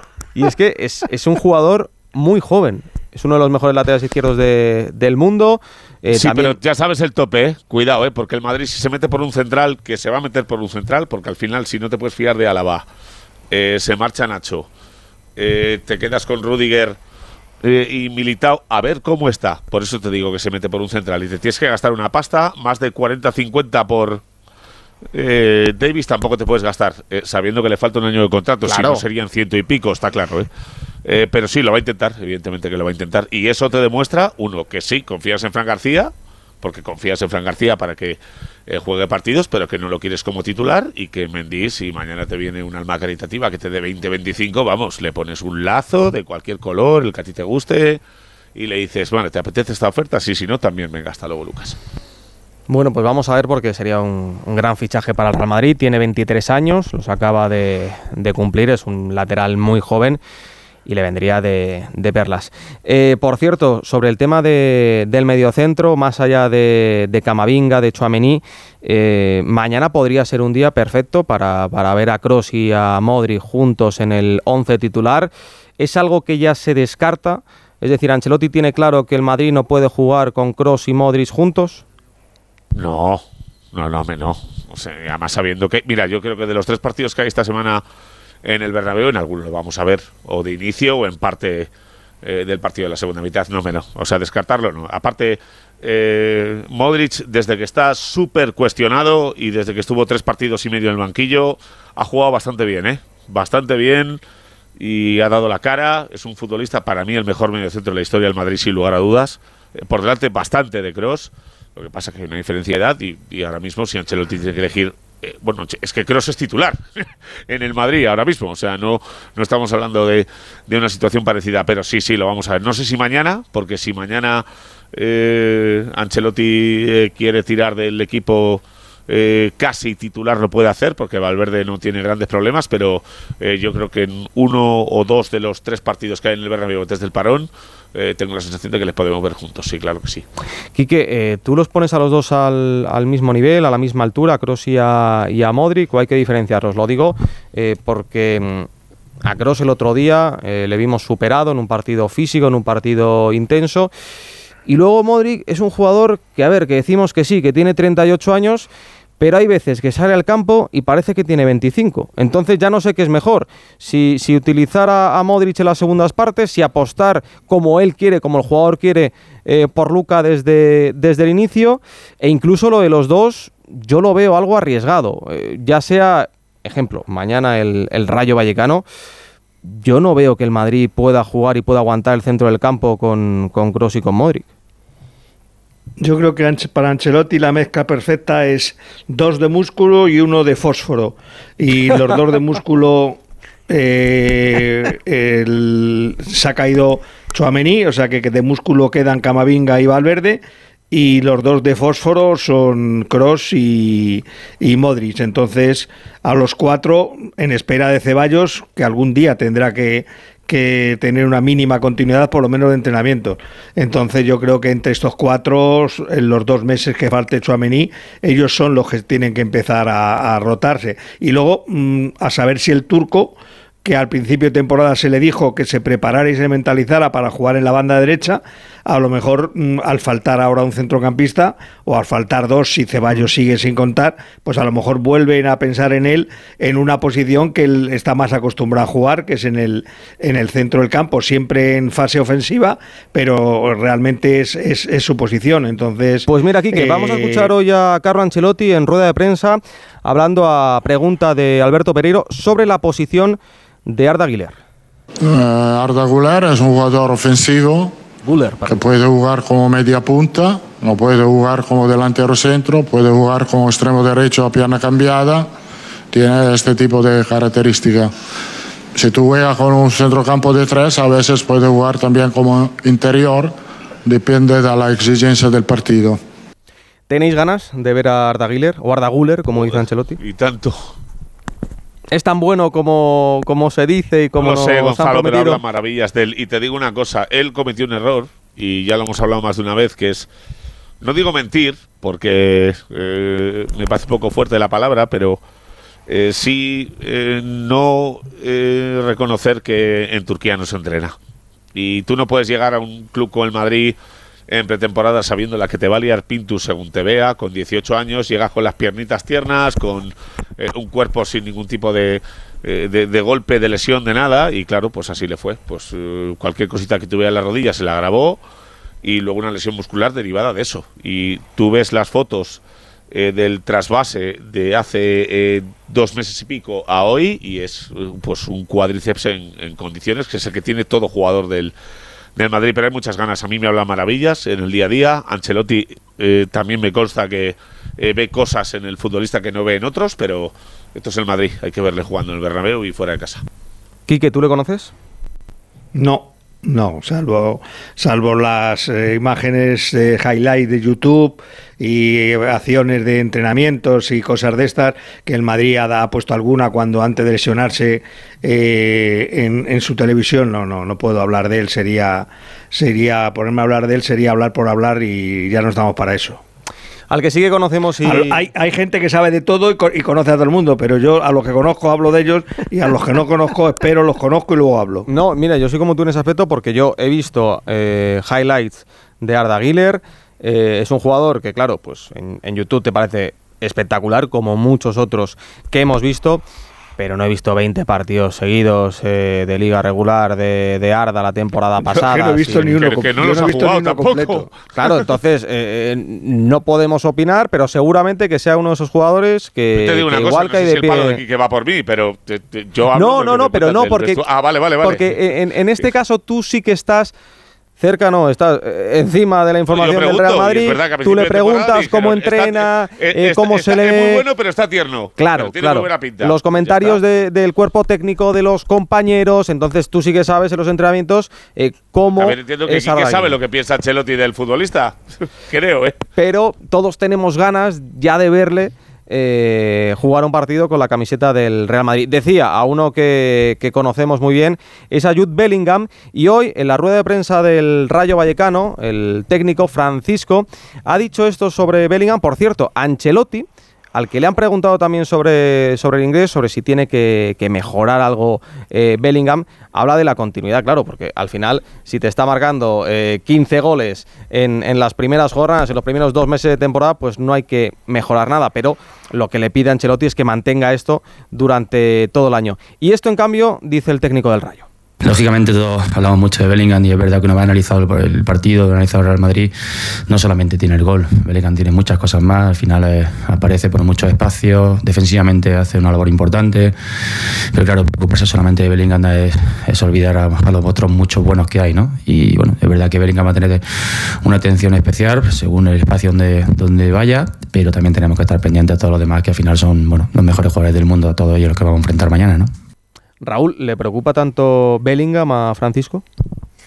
Bueno, le preocupa a todo el mundo, ¿no? Evidentemente ahora mismo con el estado de forma que tiene Jude Bellingham, pues creo que es eh, un futbolista que si tienes enfrente tienes que poner mucha atención, pero es innegable que el Rayo mañana va a estar centrado en todos los jugadores que jueguen del Real Madrid y más que esto en, en ser un equipo reconocible, ¿no? Este Rayo hemos visto que se parece mucho a las versiones anteriores que, que habíamos visto de, de Andoni Iraola, eh, con algún ajuste eh, que Francisco, pues evidentemente como entrenador que es, ha ido introduciendo en el equipo y sobre todo en cuanto a lo que tiene que ver con la solidez defensiva y con intentar que no te hagan gol y aprovechar las que, las que tienes. Y creo que ese es el rayo que nos vamos a encontrar mañana.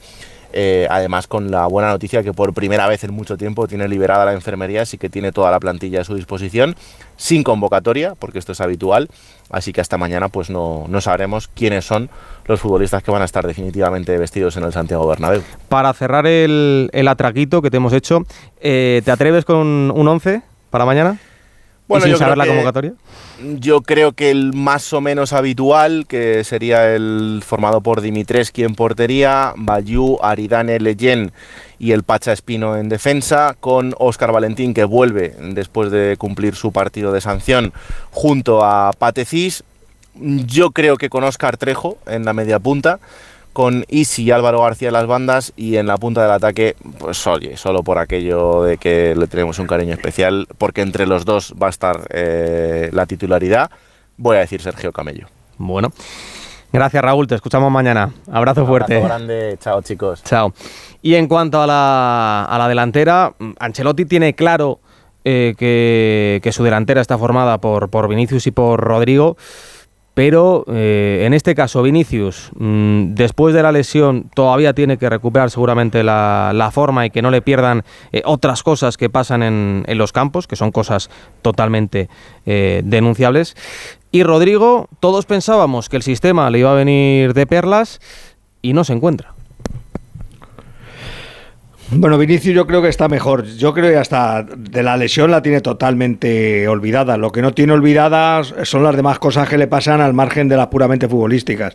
Yo creo que en los últimos partidos ya tuvo esa- esas repeticiones constantes en buscar el uno contra uno, en irse en jugadas en acciones individuales. Yo creo que de ahí está curado y cuando esté curado volverá a ser un jugador importante. Lo otro es lo que no entiendo cómo recae tanto en, en- pelearse con el mundo cuando, cuando podría ser feliz haciendo jugando al fútbol y haciéndolo lo bien que lo hace, intentando meter más goles que este año lleva menos que el año pasado, lesión incluida, evidentemente. Pero yo creo que ya, ya ha jugado minutos y partidos como para pensar que él está, está totalmente recuperado de la de la lesión. Y Rodrigo, pues yo no lo entiendo, lo Rodrigo, porque además hasta, hasta el último día mm, es verdad que no había, marcado goles, pero sí había sido participativo, sí se había creado sus ocasiones de gol, sí había tenido ocasiones de gol. Pero el último día sí que estuvo absolutamente perdido y eso sí podría ser más, más preocupante. Dica. No, Vinicius a mí me parece que ha recuperado un poco la forma. Eh, no mm, lo mismo que Rodrigo, pero Vini sí. Y además a Vini le viene bien Bellingham y a Bellingham Vini, porque Bellingham le descarga mucho trabajo defensivo y él se encarga solo para atacar. Eh, atacando es eh, de lo mejor del mundo, de los que mejor uno contra uno tiene eh, y no lo ha perdido y eso no se perderá nunca. Lo que pasa que mañana eh, eh, se va a tener que aplicar un poco más y te voy a decir, mañana tiene un defensor muy perro, muy, muy listo, que es Baliu. Y luego tiene eh, delante un a Palazón que le ayuda mucho en estas tareas. Y aquí él tiene que eh, que intentar buscar el uno contra uno más cerca de la portería, que muchas veces me da la sensación que está tan ofuscado en, en sacar o salir con el balón del medio campo que se pierde por el camino. En cambio, cuando lo coge los últimos 25 30 metros, es un jugador que, que te puede romper por, por dentro, por fuera, o sea, tiene mucha calidad. Pere, los dos estrenan renovación. eh, ¿Los ves titulares mañana? A Sí, Vinicius eh, te seguro. Lo he dicho antes. A Vinicius Sí, lo veo seguro. A los dos. Eh, ¿A los dos? 11, Sí, sí, lo veo a los dos. Eh, en el 11 yo creo que José Lu eh, mañana va a empezar en el banquillo porque creo que va a jugar contra el Sporting de Braga, que era la idea inicial también en el partido de Champions en la pasada jornada, pero tuvo ese problema eh, gastrointestinal que eh, le obligó a quedarse en el, en el hotel, pero sí creo que mañana juegan los dos. Eh, cuando tú haces eh, eh, rotaciones en partidos antes de eh, parón de selecciones, pues aprovechas el del medio para rotar un poquito y es el que menos importancia tiene porque el Madrid con los puntos que tiene en Champions puede rotar y el de ahora mismo no se puede descuidar. Sí, lo veo a los dos mañana el 11. Pues sobre la exigencia barra confianza que les da Ancelotti a Rodrigo y a Vinicius, hemos rescatado este sonidito a la rueda de prensa esta mañana.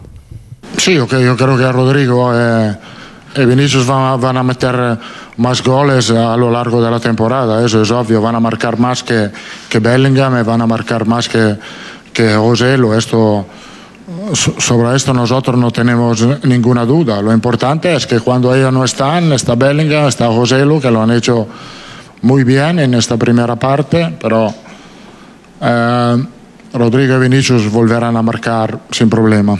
No tenemos, no tenemos prisa en este sentido. Eh, Pereiro, se lo preguntaba antes a Raúl, tú el 11 del Madrid lo tienes semiclaro, ¿no? Pues Kepa portería, Carvajal, Rudiger. No me has escuchado antes, ¿eh? eh Kepa, Carvajal. No, no te voy a engañar, no te voy a engañar porque no te he Eh, podido escuchar. Te estaban dando órdenes, línea interna, ya te lo digo yo.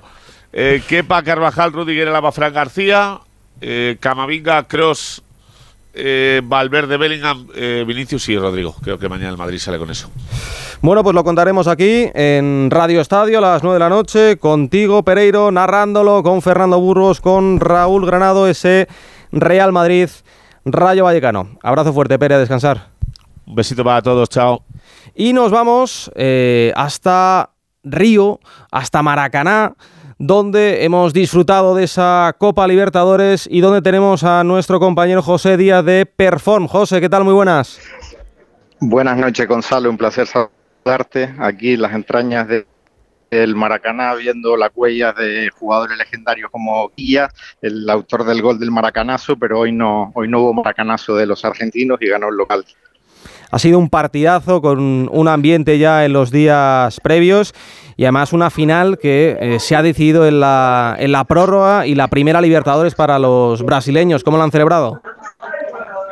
Sí, el, el ambiente ha estado totalmente a la altura de las expectativas, a pesar de que no ha ganado la marea argentina que, que llegó hasta aquí, pero yo creo que la ciudad de Río de Janeiro, tanto por la parte de los hinchas del Fluminense como incluso hinchas de Flamengo o Vasco da Gama, otros equipos locales, están por solidaridad felices, ¿no? Y bueno, aquí en el entorno de Maracaná ayer ya había petardos, incluso algún traqueteo de, de metralletas, no sé si Sí, lo hemos de visto en- celebración, pero pero pero bueno, el, el- el ambiente, yo creo que el hecho de que haya ganado Fluminense será más tranquilo para las celebraciones en la ciudad, ¿no? Si hubiera ganado Boca, quizá la violencia hubiera vuelto a resurgir de alguna manera. Ha sido, han sido días un poco intensos porque los locales eh, percibían como una apropiación del espacio local por parte de los argentinos, lo cual tampoco era así, ¿no? Pero bueno, finalmente con Mebol creo que negociaron y han logrado que, no haya ningún nada, nada que lamentar y, y Marcelo se reunirá con sus compañeros del Real Madrid, ¿no? En el Mundial de Clubes. Sí, porque hemos visto un, un Marcelo eh, llorando en el banquillo en la prórroga cuando eh, faltaban segunditos para que Fluminense ha sido, eh, fuese campeón y un Fluminense que tiene jugadores como, como Felipe Melo, como, como Ganso, también ex del, del Sevilla, eh, pero sobre todo esas, esas lágrimas de, Marcelo. ¿Cómo ha sido ese momento en el, en el campo? Bueno, realmente Fluminense ha jugado con ventaja porque la mitad del estadio obviamente era de, de la torce- de los torcedores locales, pero han entrado más para Fernalia para animar, más banderas y bueno, eh, realmente el hecho de que haya sido, de que la Libertadores haya dado luz a un nuevo ganador hoy, ¿no? Que el padrino además es el, el telonero de Ancelotti en la selección de Brasil, Fernando Diniz, pues ha desatado toda la alegría en el Maracaná. Además ha dicho Ancelotti esta mañana en rueda de prensa que iba a ver el partido y que iba con Fluminense. Mario. Gonzalo. Ha sido, ha, sido un partidazo. ¿Qué tal, José? Un, gusto saludarte en antena por aquí. Y yo creo que ha sido un partidazo y, lo decías del ambiente. Con el golazo de Advíncula, ¿cómo estaba el Maracaná? Había un poco de miedo porque ahí Boca eh, lo ha tenido ¿eh? al final de la segunda parte. A ver, que parece que hemos perdido a, José esa comunicación con, con Maracaná. La hemos perdido. ahí sí. estaba las, Sí, porque ha sido un, ha sido un momento, Mario, en el que faltaban, faltaban unos 20 minutos ¿no? para llegar al final del partido. Ha marcado un golazo, un ex precisamente del, Rayo Vallecano, eh, Advíncula, y el partido se ha ido a la, a la prórroga. Lo mejor, eh, lo que comentaba José Mario, es que eh, no hemos tenido que lamentar ningún incidente. Hemos visto eh, imágenes, imágenes bastante feas eh, antes del, partido eh, y también surrealistas. Sorteo, lo comentábamos en, Radio Estadio esta, esta tarde. está muy bien para las redes sociales porque al final el, fútbol es, muy bonito cuando, cuando viajas con los aficionados, ¿no? cuando, cuando te lleva la pasión desde tu país hasta, hasta Brasil, pero ver a niños decir que habían vendido la, Play, que habían vendido absolutamente todo, además eh, desbocados eh, para, para, ir hasta Río sin entrada eh, con su padre, o incluso otro que decía, no, es que estoy llorando porque... entrada, ese chico. Ya, ya, ya, y, y, otro que sí que había conseguido, con la beca del hijo, la había aprovechado en parte el padre para pagarse el, el viaje sí, el, fútbol es precioso y seguramente te lleva momentos en los que la razón no tiene cabida. Pero a mí esto no, no, me convence, no me gusta, Quique. Hombre, ahí la culpa no es de los niños, es de los padres. No, no, no, claro, claro. Y, y, luego, eh, tampoco ningún trauma vender su cómo ha sido eh, subastar, porque me parece que lo, lo, que ha hecho es subastar la Play para poder eh, ir a un partido de fútbol. Yo creo que es más importante un partido de fútbol que una Play, o sea que es bien hecho por el chaval que encima se habrá sacado una pasta. Dica, ¿tú esto lo entiendes? de acuerdo. Lo que pasa es que el padre no tiene ninguna culpa y yo lo he vivido con Alejandro. Alejandro hubiera dado cualquier cosa por ir, por ejemplo, a ver al Villarreal a, a Enfield y ha pagado de su bolsillo lo que quedaba. José, eh, ya hemos recuperado, perdona Jica, que hemos recuperado esa, esa comunicación con, con, Maracaná. Eh, José, estábamos hablando de los aficionados de, de Boca, de, de, esos niños que decían que habían vendido la, la Play o que habían utilizado la, la beca eh, para pagarse la entrada y el, y el viaje. al final habrá ido muchísimo aficionado de Boca sin, sin entrada, ¿no?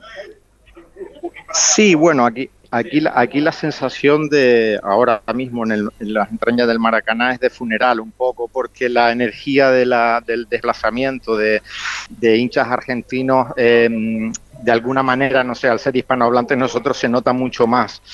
Em, y hoy, hoy coincidimos con gente en el estadio, una familia que había alquilado frente al estadio de Maracaná una, una casa con azotea y decían, aquí no hay entradas, pero hay amor. O sea, que se habían alquilado la casa frente al estadio exclusivamente para ver el partido fuera, fuera del estadio, ¿no? Y bueno, eh, es la tercera Libertadores que pierde Boca de manera consecutiva, pero la verdad que llegó también con una mezcla de veteranos y jugadores tan jóvenes que también tiene, tiene mérito para el futuro, ¿no? Mario, que intentabas antes preguntarle a José y se ha cortado la, comunicación. Sí, le preguntaba por esa sensación que ha habido en el Maracaná cuando ha marcado al Víncula, si alguno pensaba que iba a haber otro maracanazo. Sí, sí, sí. Eh, a, ver, eh, obviamente dieron vuelta empatando el partido en el tiempo reglamentario y luego en el extra time era la era la, lo, esperado, ¿no? Ahora, bueno, habrá habrá que ver qué, pasa con la selección de Brasil. Sí.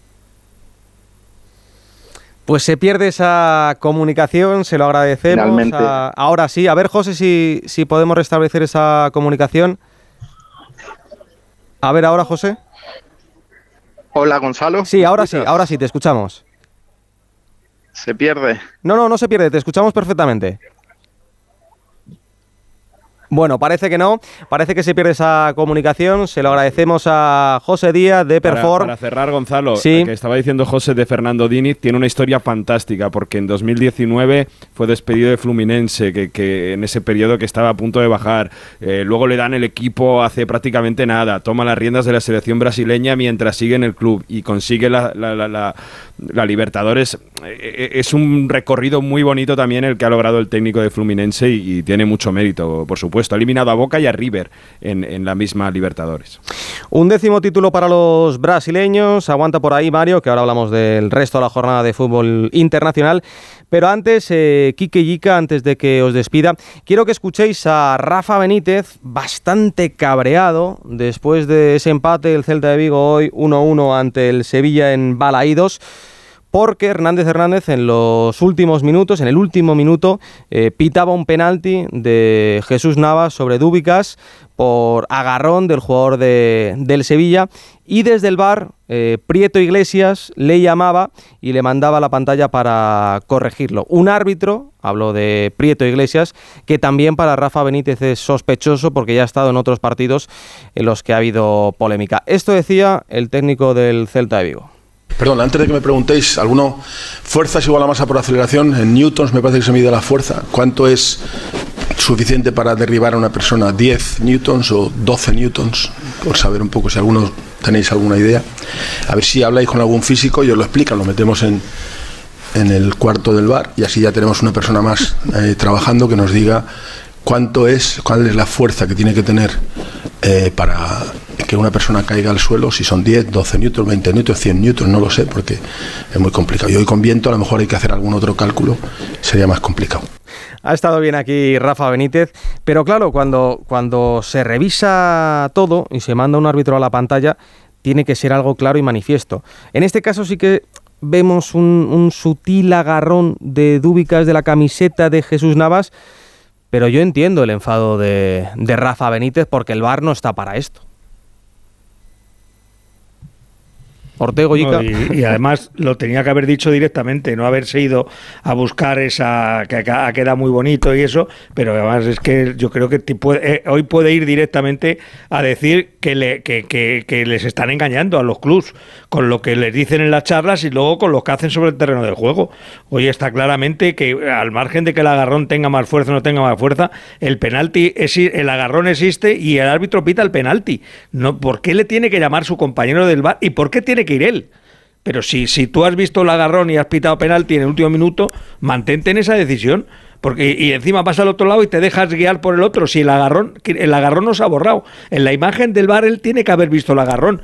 Como mucho puede haber visto el otro agarrón. Pues a base de. eh, eh, si, hay, si hay dos agarrones, al final tendrás que. eh, lo bueno es la decisión que tú has tomado sobre el terreno del juego. Pero ¿qué hace el bar llamándole en una jugada que puede tener interpretaciones? Pero entonces, si tiene interpretaciones, si es gris, para eso no está el bar. O sea que, que yo creo que hoy Rafa Benítez podía haber directamente haber hecho, haber ido a decir, pues eso, que les están engañando, que le están tomando el pelo, que se ríen de, se ríen del, del, de los, del resto de los profesionales del fútbol español, porque ellos son ya profesionales, ¿eh? y muchos de ellos ganan más dinero que muchos futbolistas de primera, de primera división.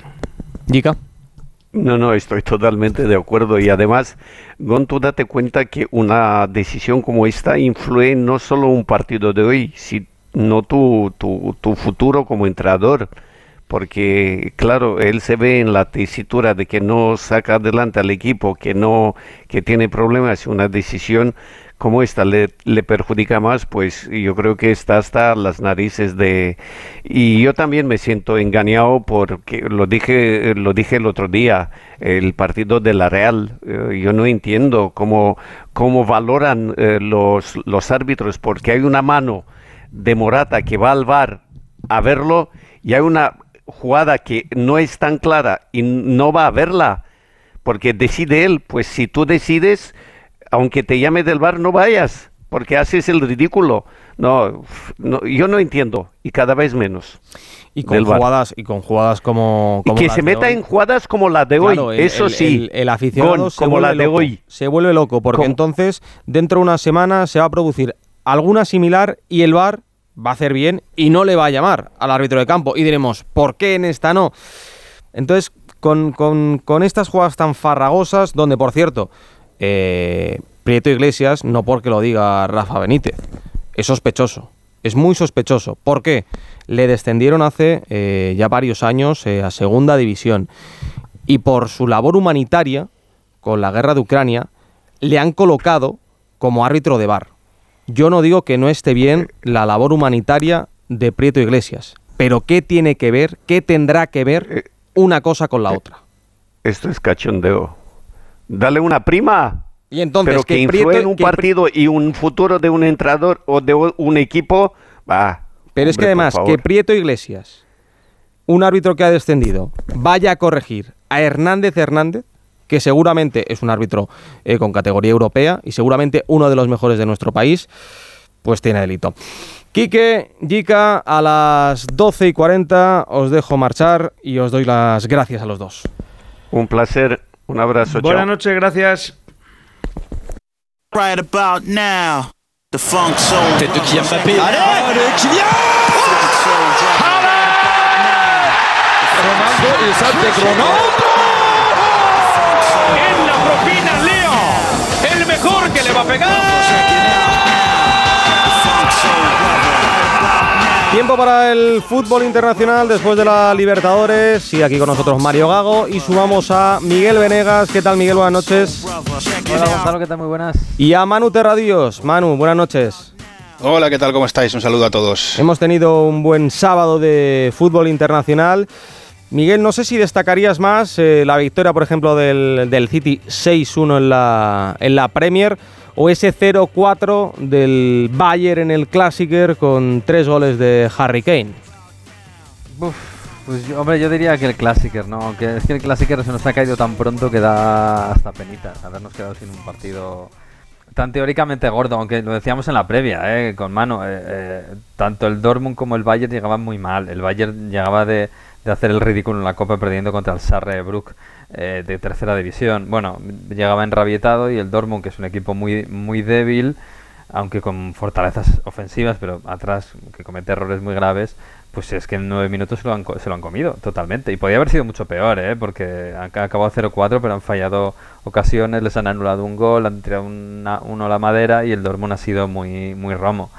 Es una pena, porque yo creo que nos han dejado sin un gran partido que podía haber sido. Fíjate que para mí lo más gordo que ha pasado hoy, quitando lo de la Libertadores, por supuesto, es, es, la derrota del Arsenal, que en un partido es verdad muy Contra el Newcastle, 1-0. En Newcastle, sí. El Newcastle es un, es un equipo muy correoso en partidos importantes. Eh, se ha dejado unos puntos que en la Premier, tal y como está en la Premier, con Tottenham, City, eh, por detrás el Liverpool también, eh, son muy valiosos eh, ahora mismo, porque el City sí hoy ha ganado al pobre Bournemouth de Iraola, que está en problemas, pero entraba dentro de lo normal. Manu, tú que has hecho el, partido, el, el Classicer, ¿cómo has visto a Harry Kane? Lleva 15 goles en, Bundesliga. ¿Podemos evaluar al, inglés por partidos como el de hoy o directamente es que no ha habido partido y el, y Bayern está muy por encima de, del Dortmund? Hombre, son las dos cosas. El Bayern ha estado muy por encima del, del, Dortmund y yo creo que los minutos, sobre todo en la segunda parte al principio, en los que ha estado más arriba el Dortmund es porque el Bayern se ha... Bueno, pues ha, levantado un poco el pie del acelerador, ¿no? Pero el centro del campo, Savitzer y, y Oskan eran incapaces de, parar al Bayern. Pero eso no quita para el, el trabajo de Harry Kane.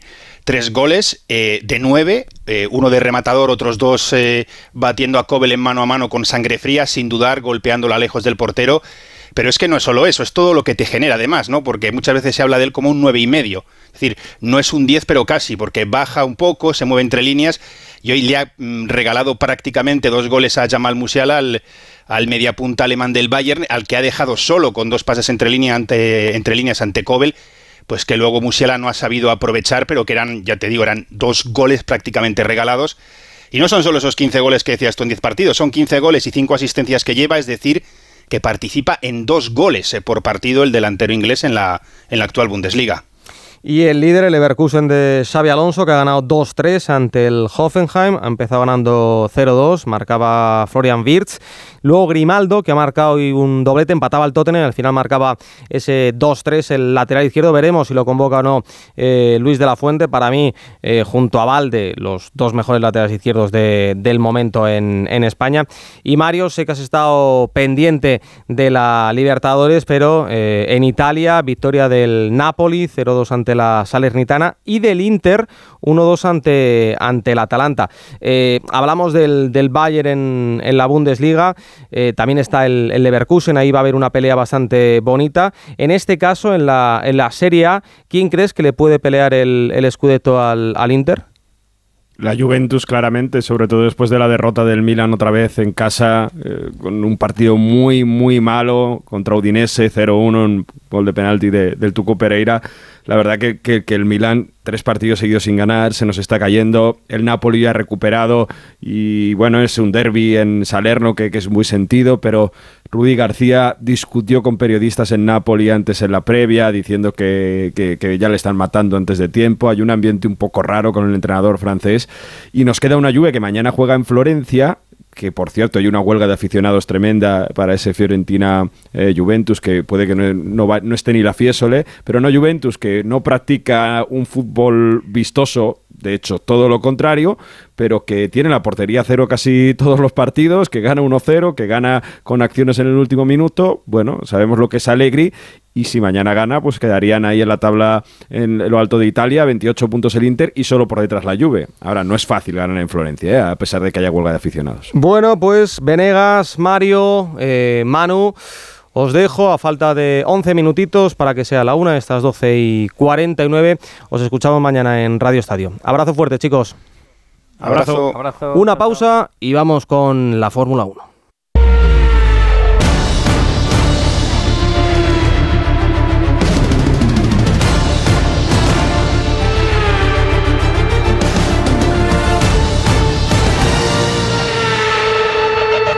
Sí, ojalá podamos luchar eh, por el podio eh, y si no por el top 5. eh, porque ya te digo, éramos más rápidos que Piastri ahora, que, Hamilton al final que lo cogimos. Así que será una batalla dura con los Mercedes, con Leclerc, con, con, con Norris seguramente que, que llegará rápido, pero, pero a ver si podemos mantener ese top 5 por lo menos. Al principio hemos sufrido mucho con la temperatura del motor, hemos tenido que eh, levantar mucho en las rectas, proteger la temperatura del motor y va, sí, eh, eh, tienes que intentar recuperar lo que pierdes en las rectas y, y hacia el final ya eh, he perdido mucho, pero no sé, espero que mañana vaya mejor porque si no nos espera una carrera larga. Pues esto tras un sprint en Interlagos en el que de nuevo, como siempre, o bueno, como casi siempre, se ha impuesto Verstappen, el campeón del mundo, por delante de Norris y de Checo Pérez. Sainz ha acabado octavo y Alonso un décimo. Esto tiene que estar mal. No, no, está bien. Octavo y un décimo. Pero si me habían dicho que este fin de semana en Brasil era ilusionante. Jacobo Vega, ¿qué tal? Buenas noches. ¿Qué tal, Gonzalo? ¿Cómo estás? A ver, te escuchaba a ti, a Rafa, a Joan durante la carrera, disfrutando muchísimo con los Aston Martin. Pero claro, durante el sprint, pero muy atrás. Bueno, claro, pero es que ten en cuenta que Fernando salía decimoquinto, Stroll salía decimoctavo decimoséptimo, no, no recuerdo ahora, salían muy atrás, con lo cual Fernando eh, ha ganado cinco posiciones y ha hecho una carrera muy buena, ¿no? Y lo importante es ver el ritmo que tenían, ver que Fernando podía adelantar, ver que, que eran competitivos, ver que eh, realmente estaban en, en ritmo de los de delante, y eso es bueno para la carrera de mañana. Ten en cuenta que mañana salen tercero y cuarto, y Fernando, al no haber podido hacer la, la shootout de 3 de, de esta tarde, tiene un juego nuevo de neumáticos eh, blandos, con lo cual seguramente los va a utilizar en la salida y, y vamos a ver si logra adelantar a, a Leclerc, si logra adelantar a, a Stroll y, y cómo va la carrera ahí. Yo creo que es posible el podio mañana de Fernando si hace una buena salida y ¿Sí? tiene una ¿Lo crees? Sí, hombre, saliendo cuarto, eh, viendo el ritmo que tenía, ¿no? Y viendo que Mercedes no, no tiene el ritmo que se les presuponía, ¿no? Que, que han sufrido bastante con los neumáticos, viendo que Ferrari pues tampoco tiene mucho ritmo, seguramente en la carrera de mañana sus rivales eh, será McLaren y será igual Checo. Lo que pasa es que está un poquito más atrás porque Verstappen descontamos ya que... No, es que lo de Verstappen, lo de, lo de Max es otra claro, cosa. o le pasa algo o, o va a ganar Pero la es que no le pasa nada nunca. Nunca le pasa nada, no. Le, le sale todo perfecto, toda la Es que yo, mira, perfección. además, eh, de hace muchos años, cuando se estaba jugando el, el Mundial Vettel, eh, recuerdo también eh, una última carrera en Interlagos, donde le dan un toque en el Red Bull. en 2012. En 2012. Y con el Red Bull destrozado. Eh, acaba la carrera sin, Sí, sí. sin Y gana- problemas y se proclama así, Sí, sí. campeón del mundo. Entonces, claro, digo, da igual que le den un, un toquecito a Verstappen o, o- o que choque contra un camión, porque va a continuar. El Red No, Bull no, es sí. irrompible. Sí, sí, sí. No tiene un, ya, bueno, pero si tiene un pinchazo que le relega, que pierde 30 segundos, si le pasa algo. ¿Eso ha pasado durante la temporada o no? No, no ha pasado, pero bueno, le puede pasar. eh, En es- los últimos años, lo que, ¿cuántas pasa que, lo que pasa que es difícil, porque es lo que dices tú, el tío lo hace todo perfecto, el equipo lo hace todo perfecto y luego encima tienen suerte. Cuando hay una cosa a un revés, siempre Es que les- luego las eh, paradas el más rápido. Sí, sí. Pues claro, eh, es todo cuando hay, un, cuando hay un safety car siempre les ha pillado en el buen momento, ¿no? Entonces siempre les sale todo perfecto, ellos lo hacen todo perfecto y al final pues va a establecer un récord difícil luego de igualar cualquier año por otro piloto. ¿Tienes eh, también buen feeling con, con Carlos o menos? Menos, menos, menos, porque Ferrari no está yendo tan bien en esta carrera como, como podía ir, ¿no? Y eso que, bueno, eh, está Leclerc ahí delante, Carlos está un poquito más atrás, vamos a ver, pero yo creo que tienen, es lo que está pasando toda la temporada con, con Ferrari, ¿no? Que tienen muy buen ritmo en crono y luego en carrera no tienen tan buen ritmo, por esa degradación excesiva que tienen los neumáticos. Entonces, yo creo que Carlos, pero Carlos es un, un piloto que en los últimos tiempos se ha hecho especialista en defender muy bien la posición, en tener un ritmo suficientemente bueno como para poder contener a los de atrás y hacer una buena carrera en ese sentido. Vamos a ver, pero yo le veo lejos del podium a, a Carlos, ¿no? Yo veo que en esta carrera si vamos a ver la bandera española en el podium, va a ser mucho más fácil que sea la de Fernando Alonso. Ojalá ver esa bandera española. Eh, por cierto, hay que comentar lo, lo sucedido en la quali del sprint entre Fernando y Ocon, o mejor dicho, entre Ocon y, y Fernando. Eh, para mí, la, la culpa no es, no es de Alonso. No, Alonso no tiene culpa, yo creo que no tiene culpa. Alonso está mirando por los retrovisores, viene lento porque ya ha terminado su vuelta y viene eh, apartándose de la trazada. Eh, Ocon también le está viendo, con lo cual sabe que se va a encontrar un coche más o menos en esa posición y pierde el coche totalmente. Es verdad que parece que hay un movimiento de, de Fernando, un leve movimiento que le acerca un pelín a, a Ocon, eh, que mueve un poco el volante a la Sí, pero izquierda. el de, el- pero el- igualmente el de Fernando es muy leve en comparación con el de Ocon. Y yo creo que Fernando lo que pasa es que él piensa que ya Ocon ha pasado, ¿no? Y, y se, está, echa- se está tratando de echar fuera de la, de la trazada porque los coches ahí, eh, van, los coches van de, de dentro a fuera, pisan el piano de la izquierda y se van hacia afuera, con lo cual Fernando ya estaba tratando de evitar eh, meterse en la trazada de los coches que venían por detrás. Y la última que me decía Rafa, eh, no desesperes, estate tranquilo, que quedan tres carreras. Lo de la 33, ¿creemos o no creemos? La única oportunidad para la 33 esta temporada es en Brasil. Si no se da mañana, no se da. ¿Seguro? O sea, Seguro, o sea, no, no. en las La- dos últimas imposible. Nah, Las Vegas y Abu Dhabi imposible, imposible. Bueno, pues vamos a ver si mañana a partir de las 6 de la tarde vamos a ver aquí en Radio Estadio la carrera con Rafa Fernández, Joan Viral el Prat y contigo, Jacobo. Abrazo fuerte. Venga, hasta mañana. Mañana hablamos. Un abrazo.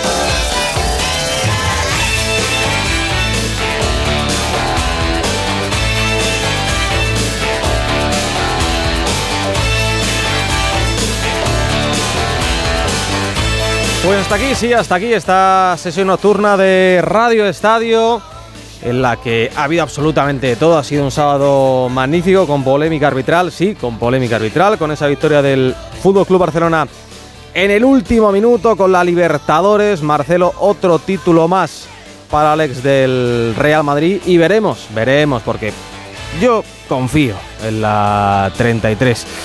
Oye, que toda una carta mañana en Interlagos a las 6 de la tarde. Pues ojalá, oye, se, lo- lleva Carlos Sainz. Encantadísimos, encantadísimos. Nosotros volvemos mañana a las 3 de la tarde con Radio Estadio. Hoy en la técnica han estado desde primera hora de la tarde David Peñalba y Óscar Aguilera. En la producción Alberto Fernández. Les dejamos con la rosa los vientos, pero el fin de semana que no para. Tenemos mucho más y mejor. Chao, chao.